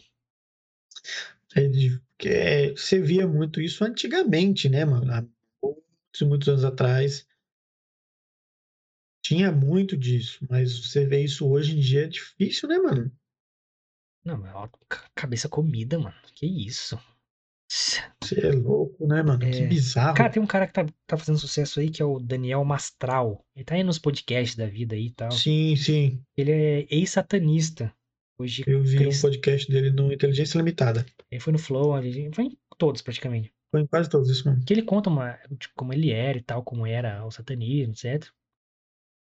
Ele fala justamente que eh, tem uma coisa que relaciona com essa notícia, mano. Que eu falei, caralho, será que o bagulho é real? De fato, que tem, não acredito em tudo que ele fala, assim, mas eu acho interessante ver as, as visões do cara, até pra comparar com notícias como essa, né? Sim, É, ele fala que, tipo assim, geralmente, né, as casas onde se aprende satanismo, etc., são casas germinadas. E o moleque foi morto numa casa germinada, porque você tem passagens entre as casas sem precisar sair na rua. Então, aí essa notícia fala, o moleque morreu numa casa germinada. Então, assim, é, uma, é um padrão, digamos assim, né? sim. Lógico que é muito pouco e tal, mas é. Eu falei, caralho, será que realmente a- as coisas que ele falou são verdades e tal? Eu fiquei, caralho, mano, é muito pesado, mano. E ele fala que tem ritual com criança, assim, que o ca- ele fala isso nas Sim. entrevistas dele e tal. Ele fala que tem algumas, algumas seitas, são, são diferentes seitas, né? Tem algumas que, que até respeitam a vida, até demais, ele fala, e tem outras que, muito pelo contrário, são essas que fazem esses rituais com crianças, com. Enfim, que, É. que fazem esse tipo de ritual satânico aí, mais É, pro lado mas ele, é, ele fala caralho. que aquele participava, que ele falou que é o mais alto nível lá, que é a Irmandade, que eles chamam, que era a alta magia, tinha rituais com, com seres humanos e tal. As pessoas Sim. doavam as crianças para para Uhum. rituais e tal. E ele saiu um dia antes dele ser o primeiro ritual dele com uma criança. E converteu um dia antes ao Exatamente. cristianismo e tal. Eu falei, caralho, mano. Eu falei, puta, não. Será, cara, que é verdade, mano? Aí eu fico com isso na cabeça, mano. Porque você bate com a notícia, tem, tem coerência no que ele fala, tá ligado? Sim, mano. É muito sinistro, mano, muito sinistro. E Eu co- recomendo muito você ver a ent- a entrevista dele. É, não pra você acreditar no que ele tá falando, mas que é interessante é. Até a história de vida do Sim. cara. Sem dúvida. Mano, é muito bizarro. A partir dessa notícia eu achei mais bizarro ainda as coisas que ele falou. É, mano, porque ele dá detalhes das paradas, né, Detalhes, mano? detalhes, mano. Tem vários livros Ele- até. ele- Ele, ele tem, tem. Ele não, não sei se você viu do Inteligência Limitada com o Vilela. Ele falou no Inteligência Limitada como que ele se converteu, mano. Sim, sim. Assisti os dois, É assisti no Flow e Inteligência Limitada. E aí é muito louco, porque ele, foi, ele falou que foi a primeira vez que ele viu alguém assim de Deus, literalmente, né, mano? É, que achava que ele tinha Então, poder sobre o cara, tipo, quando ele foi ver, É. nada, nada. Ele fez um ritual pra matar o cara lá e o cara tava vivão e. ele sentia um medo de estar perto do cara, porque entrava em conflito, Ficou né, mano? impotente perto do cara, né? Uma parada que ele falou, e eu acredito muito nessa parada. Que, que inclu- inclusive o Vilela questionou muito ele, mano. E de fato as forças malignas com as forças do bem entram em conflito dependendo da situação. E, e ele falou que justamente essas forças do bem e do mal que, que, que entraram em conflito quando ele estava próximo desse pastor é o que fez ele enxergar que ele não era nada, né, mano? Porque o pastor era. Ele falou muito na inteligência, ele falou que, que aquele sim era um homem de Deus, que é, nenhum mal que ele quis fazer para o pastor alcançou ele, como se de fato tivesse uma barreira entre o que ele quisesse para o pastor e de fato o pastor. É, fala que se você for de Deus, não vai te atingir. É isso que ele fala. Exatamente. E isso tudo acontece só se Deus permitir. E, tipo assim, a- a- depois que ele saiu do satanismo, ele não fala assim. Ele chegou a falar no Flow assim, cara, eu não. é, deixou a entender, assim, que sim, os caras fizeram é, feitiços contra ele, contra a família dele, contra as pessoas ao redor. Tanto que a mulher dele morreu e o filho dele morreu. E É, recentemente até, parecia que morreu ano- no final do ano passado, o filho dele. É, sinistro, sinistro. E esse pastor também morreu. E, a- Uhum. e antes de morrer, a vida do cara acabou, cara. Tipo Assim, não morreu. é, os feitiços não fizeram ele morrer, mas, mano, o cara ficou viciado em droga, prostituição, falido, saiu da igreja, desacreditou de tudo. Sinistro, mano. Aí o cara, será É. que essa porra é verdade? É, é muito bom vocês assistirem, galera, por, porque é interessante a entrevista, né, interessante, mano? Não- interessante. você pode não acreditar em tudo que ele fala, mas é que é interessante, as entrevistas dele são muito interessantes. É, ele fala de, de, de quando vai começar o fim do mundo, umas paradas muito teo- teoria da conspiração, assim. Falei, caralho, eu anotei tudo. Falei, ó, vou, vou começar a acontecer os bagulho mesmo. Ele fala bastante do livro de Apocalipse na Bíblia aí, quem é cristão e sabe de algumas paradas, é, sobre os cavalos do Apocalipse. Ele fala do calendário do, satan, do satanismo lá, de, das coisas que estão acontecendo de Uhum. fato. Cavaleiro, cava- os cavaleiros, cavaleiros do Apocalipse. Eu ti- a primeira vez que eu tive contato essa história dos Cavaleiros do Apocalipse foi assistindo Supernatural, há mil anos atrás, mano. Eu, quando era de igreja, eu e um primo meu, a gente falou, mano, vamos ler o Apocalipse inteiro? A gente leu. A gente ficou, tipo, nerd do Apocalipse, assim. A gente gostava da coisa do é mal, né? A gente, hora, a gente quer coisa que dava medo e tal. A gente leu o bagulho inteiro. Mas, assim, é, ele fala que, de acordo com os planos lá, né, da, da Irmandade, tudo tá acontecendo conforme esperado. E que muito por atuação deles. E ele fala que, tipo assim, tem nove possíveis anticristos que já estão aí na sociedade. E ele sabe todos. O Cara, ele falou um, velho. Não sei se você chegou a ver. Eu não terminei de assistir completo, mano. É o Al Gore, ex-vice-presidente dos Estados Unidos. O cara que fez lá o Verdade Inconveniente, Salvar o Sim. Mundo, não sei o que lá. Ele falou, cara, é, nunca olhem pros líderes. Olhem pra quem tá do lado deles. O cara nunca vai querer o holofote tão grande. Ele vai querer ser o influenciador do cara que tem o holofote. Esse é o cara. Então vão ser vice-presidentes, caras que, sabe, estão no background, digamos assim, mas tem um poder fodido. E são mais é, influenciáveis, digamos assim. E ele disse também que o próximo Papa vai ser apoiador do Anticristo. É louco.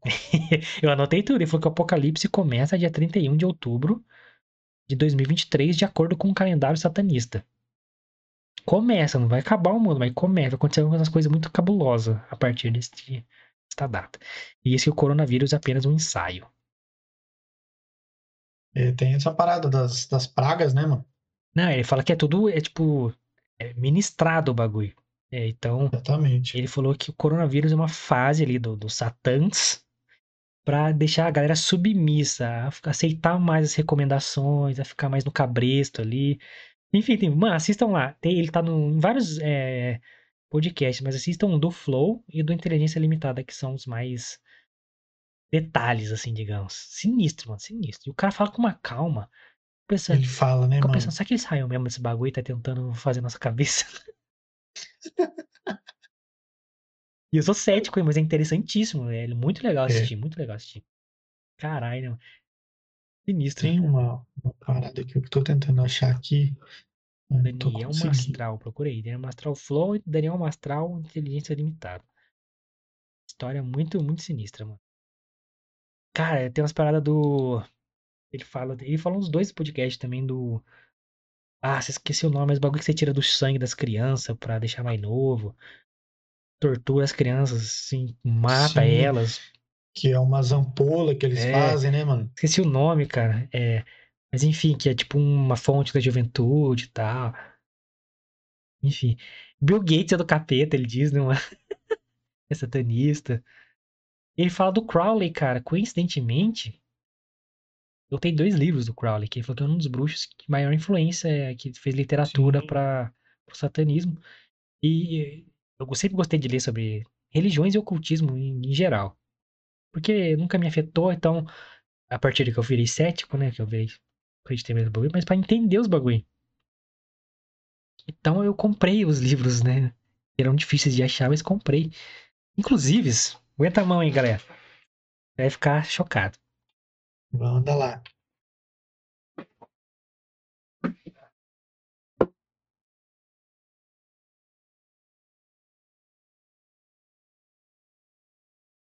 Puta, eu não vou alcançar, mano.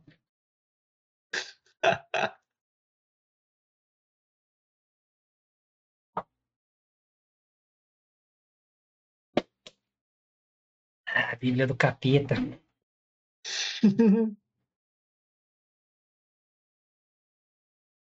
Essa nem o Lucas sabia, hein? O podcast acaba hoje. Pra... O que que você tá aprontando aí? É, mano. Sou um cara curioso, né, cara? Então, comprei aqui. Eu- Essa é a biografia. Um dos caras aí. Mr. Crowler.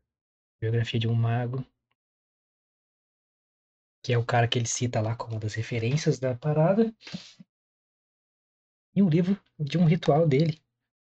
Tabuleiro Ouija. Tabuleiro de Tija. E esse é o mais assustador. Porque dizem que esses furos que tem aqui, não sei se dá pra ver, Dá.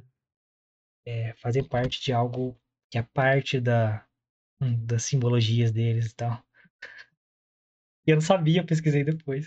Eu achei que era um erro de gráfica, assim, assim. Eu trabalhei em gráfica já, né? E isso tem em todas as páginas. É, é, puta, isso não é um erro de gráfica. É impossível sair os furos assim em todas as páginas. Não é possível. Vai pegar um bolão de uma resma de papel e não vai achar o furo. É. E botar pra impressão que pode, tipo, enganchar no bagulho. É, foi caralho. Mas, galera, tudo bem, tá? Eu só gosto de saber dos bagulho. Eu também, não, eu também sou muito curioso por essas coisas, eu gosto de pesquisar, eu gosto de saber. Tanto é que quando eu falei assim, ah, vi lá Daniel Mastral. É, Cheio de inclusive, para quem assistir vai ver que o nome dele não é Daniel, tá? Marcelo. Cheio de É. destaque e tal. Pô, lindo. Não, não farei nenhum ritual. Aí, os furos aqui, ó, depois eu vi, eles são idênticos à posição das estrelas que tem na final. Aham. É top, mano. Eu sou- também sou muito curioso essas coisas. Quando eu vi, ah, Daniel Mastral, ex-satanista, eu já fui logo colocar pra assistir, mano. É, eu botei pro meu pai assistir, meu pai é muito católico, né? Ele gostou também de saber os bagulho, tá ligado? É bom, cara, é bom você ter uma noção de, de- aquela parada, né, mano? Ah, é, o que a gente também já falou aqui no podcast. Você acredita no bem e não acredita no mal, reveja os seus conceitos, porque Se um existe, o outro se o bem que vo- exatamente, se o bem que você acredita existe, o mal que você nega também existe. que a palavra bem só existe porque existe a palavra mal. Então não dá pra existir um Exatamente. sem o outro, né? Então, mas é, pô, é muito interessante. Galera, não sou o capeta não, tá? Só assim como li a Bíblia, eu li uns bagulho. Eu li sobre um monte de religião, é culturalmente legal saber. Então, até porque eu comecei a ler Crowley por causa do Mágico de Oz, que o Mágico de Oz é feito totalmente a partir das literaturas dele. E é uma parada completa- completamente do mal, assim, que ninguém sabe. Mas, é, enfim, legal saber, mas veja uma entrevista do Daniel Mastral que é... e passa uma mensagem muito da hora até. E te Sim. alerta aí pro as coisas do mal aí. E Já tem, fica preparado, né? É, esse, mano, não vê à noite. Se você tem, um- porque tem muita coisa Medo, sinistra. é, é. não veja a Você vai noite. ficar pensando nesse bagulho, com certeza. Aham. É, aí tem essas informações que dá alguns detalhes, como as casas germinadas, que tem nessa notícia que a gente deu aqui do moleque. Caralho, mano, bate, tá ligado? Bate as informações. Que foda, né, mano? Cê é louco. Sinistro. Sinistro, mano, sinistro, sinistro. Tem uma parada do Bolsonaro que ele falou que os caras iam tentar fazer, e realmente tentaram lá. Teve uma, eu acho que é março, eu falou, ó, ele tem que cair em março. Então, em março vai ter, mano, enxurrada de pessoa tentando acusar ele de alguma coisa. Porque precisa de outra pessoa lá. Ele não é o cara. Ele tem que sair. Aí por quê? Porque o vice-presidente Mourão é 33 grau da maçonaria. A maçonaria tá muito mesmo. abaixo da, da satanismo, digamos assim. Uma das seitas menores e tal. Então ele seria um cara altamente influenciável dos caras lá da alta cúpula do bagulho. Então precisava de um cara que eles precisavam controlar ali, entendeu? Não um cara idiota igual o Bolsonaro. Entendeu? Claramente falando, né? Aí falou que até tal mês ele tem que cair no calendário dos caras lá, que senão o plano vai atrasar. Então, vamos ver o que vai acontecer. Perdemos as cenas dos próximos capítulos. Sinistro, assim, nesse clima de Satã, terminamos aqui mais um podcast. Começamos triste, terminamos do Satã. Hoje foi regado a é... coisa do rum. Mochila de criança. Com o sete pele. Porra, mas vamos trazer mais notícias. Do Thundercats. vamos trazer mais notícias positivas aí durante. Mas é tudo piada, a gente não leva a sério esses bagulho. É interessante, é, é mas é. A gente... Ih, mas eu tô bebendo, não sei se eu vou levar o bagulho sério tá aí bebendo eu estaria com na mão. Mas, né, a notícia foi forte, né? Infelizmente, não queremos zombar da notícia, mas das coincidências com os bagulho que a gente tá vendo aqui e tal. Interessante, né, cara? É, enfim, espero que seja mentira. Esperamos, né, é. mano? Porque tipo, o que ele fala nos podcasts é. Ele fala com bastante propriedade. É, com muito detalhe, assim, né? Com muita calma, né? Ele nem pensa para falar, mano. Tipo, ele, como se realmente fosse algo inerente dele, tá ligado? Sim. É sinistro. É, ele fala que ele foi pertencente a essa seita satânica dos 17 anos até agora. Até os 26. 20, 26, isso mesmo. Tá com 50 e poucos agora. Quase 10 anos aí. Ele chegou quase ao último nível, ele falou lá e tal. É. E falou que o cara que chamou, não sei se é no Flow, ele fala sobre o cara que chamou ele pro satanismo. Como ele entrou. E ele fala que é um cara famoso, mano. É o que, caramba, o que, é. que é? Aí, aí, cara, ele falou assim: se eu falar o carro dele, vocês sabem quem é. Eu, mano, será que é o Rubinho Barrichello, tá ligado? Será que o Ayrton Senna, sei lá? Eu não assisti, mano. Eu assisti só do Inteligência Militar. Vou ver se eu assisto o Flow. O Flow é legal, que tá, ele tá bem abatido, porque ele tinha acabado de perder o filho, eu acho. Assim, ele tá, então, ele tá menos político no, no sentido de travar o que ele vai falar, sabe? Uhum. Ele tá mais assim, falando mesmo e tal. E sempre com aquela calma dele, tem uma voz bem centrada, ele vai falando assim. Sim, eu vou assistir do Flow hoje. Mano, aí eu fiquei, caralho. Aí eu fiquei, eu fiquei assim, eu só acredito vendo. Eu falei, melhor não falar isso não, mas vai que aparece. É melhor não, né? Deixa, deixa quietinho no canto dele e eu quietinho aqui no é, meu, tá tudo certo. Então ele falou que é um cara famoso, você falar o carro dele. Eu falei, cara, é um cara que tem um carro muito conhecido, então. Tem que ser um piloto, mano. Fittipaldi? Será que é o Fittipaldi, mano? Muito extravagante, é, né? É, não sei, mano. Ele falou que ele, o cara não era tão conhecido na época. Ele tem 54, ele tinha 17 quando ele entrou. Tem que fazer as contas. Quem era famoso, né? Ou ficou famoso é... logo depois. Aí perguntaram pra ele assim: você acha que a fama dele, o, o fato dele ficar muito conhecido, você deve ao satanismo? Ele, sim, 100%. Caralho, quem é esse cara, mano? Tinha um carro extravagante, um, um carro conhecido. É louco, agora. Será que Ayrton Senna? Nossa. Né, acho que não é. Ronaldo Fenômeno tinha é. uma Ferrari. O primeiro brasileiro a ter Ferrari no mundo foi o Ronaldo. O Ronaldo não, gente humilde não é satanismo, caralho. É, não, o Ronaldo cara, não, não cara tem poderoso. Cara, ser... cara que saiu de baixo e tal. Ninguém que sai de baixo vira satanista, pô. Muito é. difícil. É. Você tem que ter um convívio com uma alta sociedade pra você ter uma noção. Você, mano, gente que com nós vê, vê capeta sai correndo, mano. É, Você é louco? Quem que vai. É, quem que vai. Imagina nós ver o, ver o Satanás. Tá doido, tá doido. Mas que dá, porra, assistam, assistam. Fica essa recomendação aí.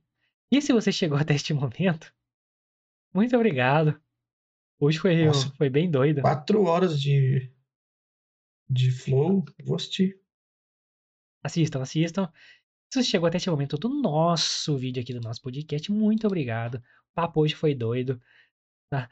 Então, porra, verifica aí se você está inscrito no canal, vai dar uma puta força para nós. Se inscreve aí, deixa seu like, espalha o link, deixa seu comentário, sua mensagem pra gente. Vai ser de muita ajuda, um feedback muito legal pra gente continuar trazendo conteúdo para saber o que você está gostando, o que você quer ver, é, o seu formato tá legal. A gente tá uma limitação técnica e orçamentária aqui que não permite a gente é, fazer algo é, que a gente sonha em fazer ainda, né? Mas vamos chegar lá com a sua ajuda, com certeza. É, basta você se inscrever no canal, dar seu like, espalhar o link pra galera, ajudar a gente a manter e a crescer o canal, trazendo conteúdo sempre de segunda a sexta às nove da noite, ao vivaço sempre. Então, dá essa força pra gente que vai ser muito legal e a gente vai ser muito grato, né, Lucas? Exatamente, meus amigos. E depois de se inscrever no canal, ativar o sininho de notificações, você pode nos seguir nas nossas redes sociais. E- Arroba milfitapdc, estamos no Twitter e Instagram. Como já venhamos falando aqui durante a semana, temos novidade no Instagram. Vídeos Verdade. engraçadíssimos para você rir e marcar os amigos e compartilhar. E nos ajudar também com a divulgação dos nossos vídeos no Instagram. Você pode me seguir nas minhas redes sociais, lucasmione, com dois i's no final. E você pode também seguir o Guilherme nas redes sociais dele, guimilfita. Estamos todos aptos a lhes responder-lhes e espalharmos o milfitismo para toda a estratosfera. Isso aí, galera. É, pô, muito obrigado por mais uma semana aí. Semana que vem nos vemos de novo, às nove da noite. número 80, enviado. Ó, 80, 81 na segunda-feira já, com pauta pronta, bonitinho. Domingão sai agenda no, no Instagram. Então segue nós lá. E nos vemos semana que vem com mais conteúdo pra vocês. E vamos trazer coisas do bem também. Vamos trazer bastante coisa do bem. Isso aí. A gente, Bater uma cota aí de, de capeta. de um dia só já foi a cota do ano. Valeu, galera. É nóis. Valeu, rapaz!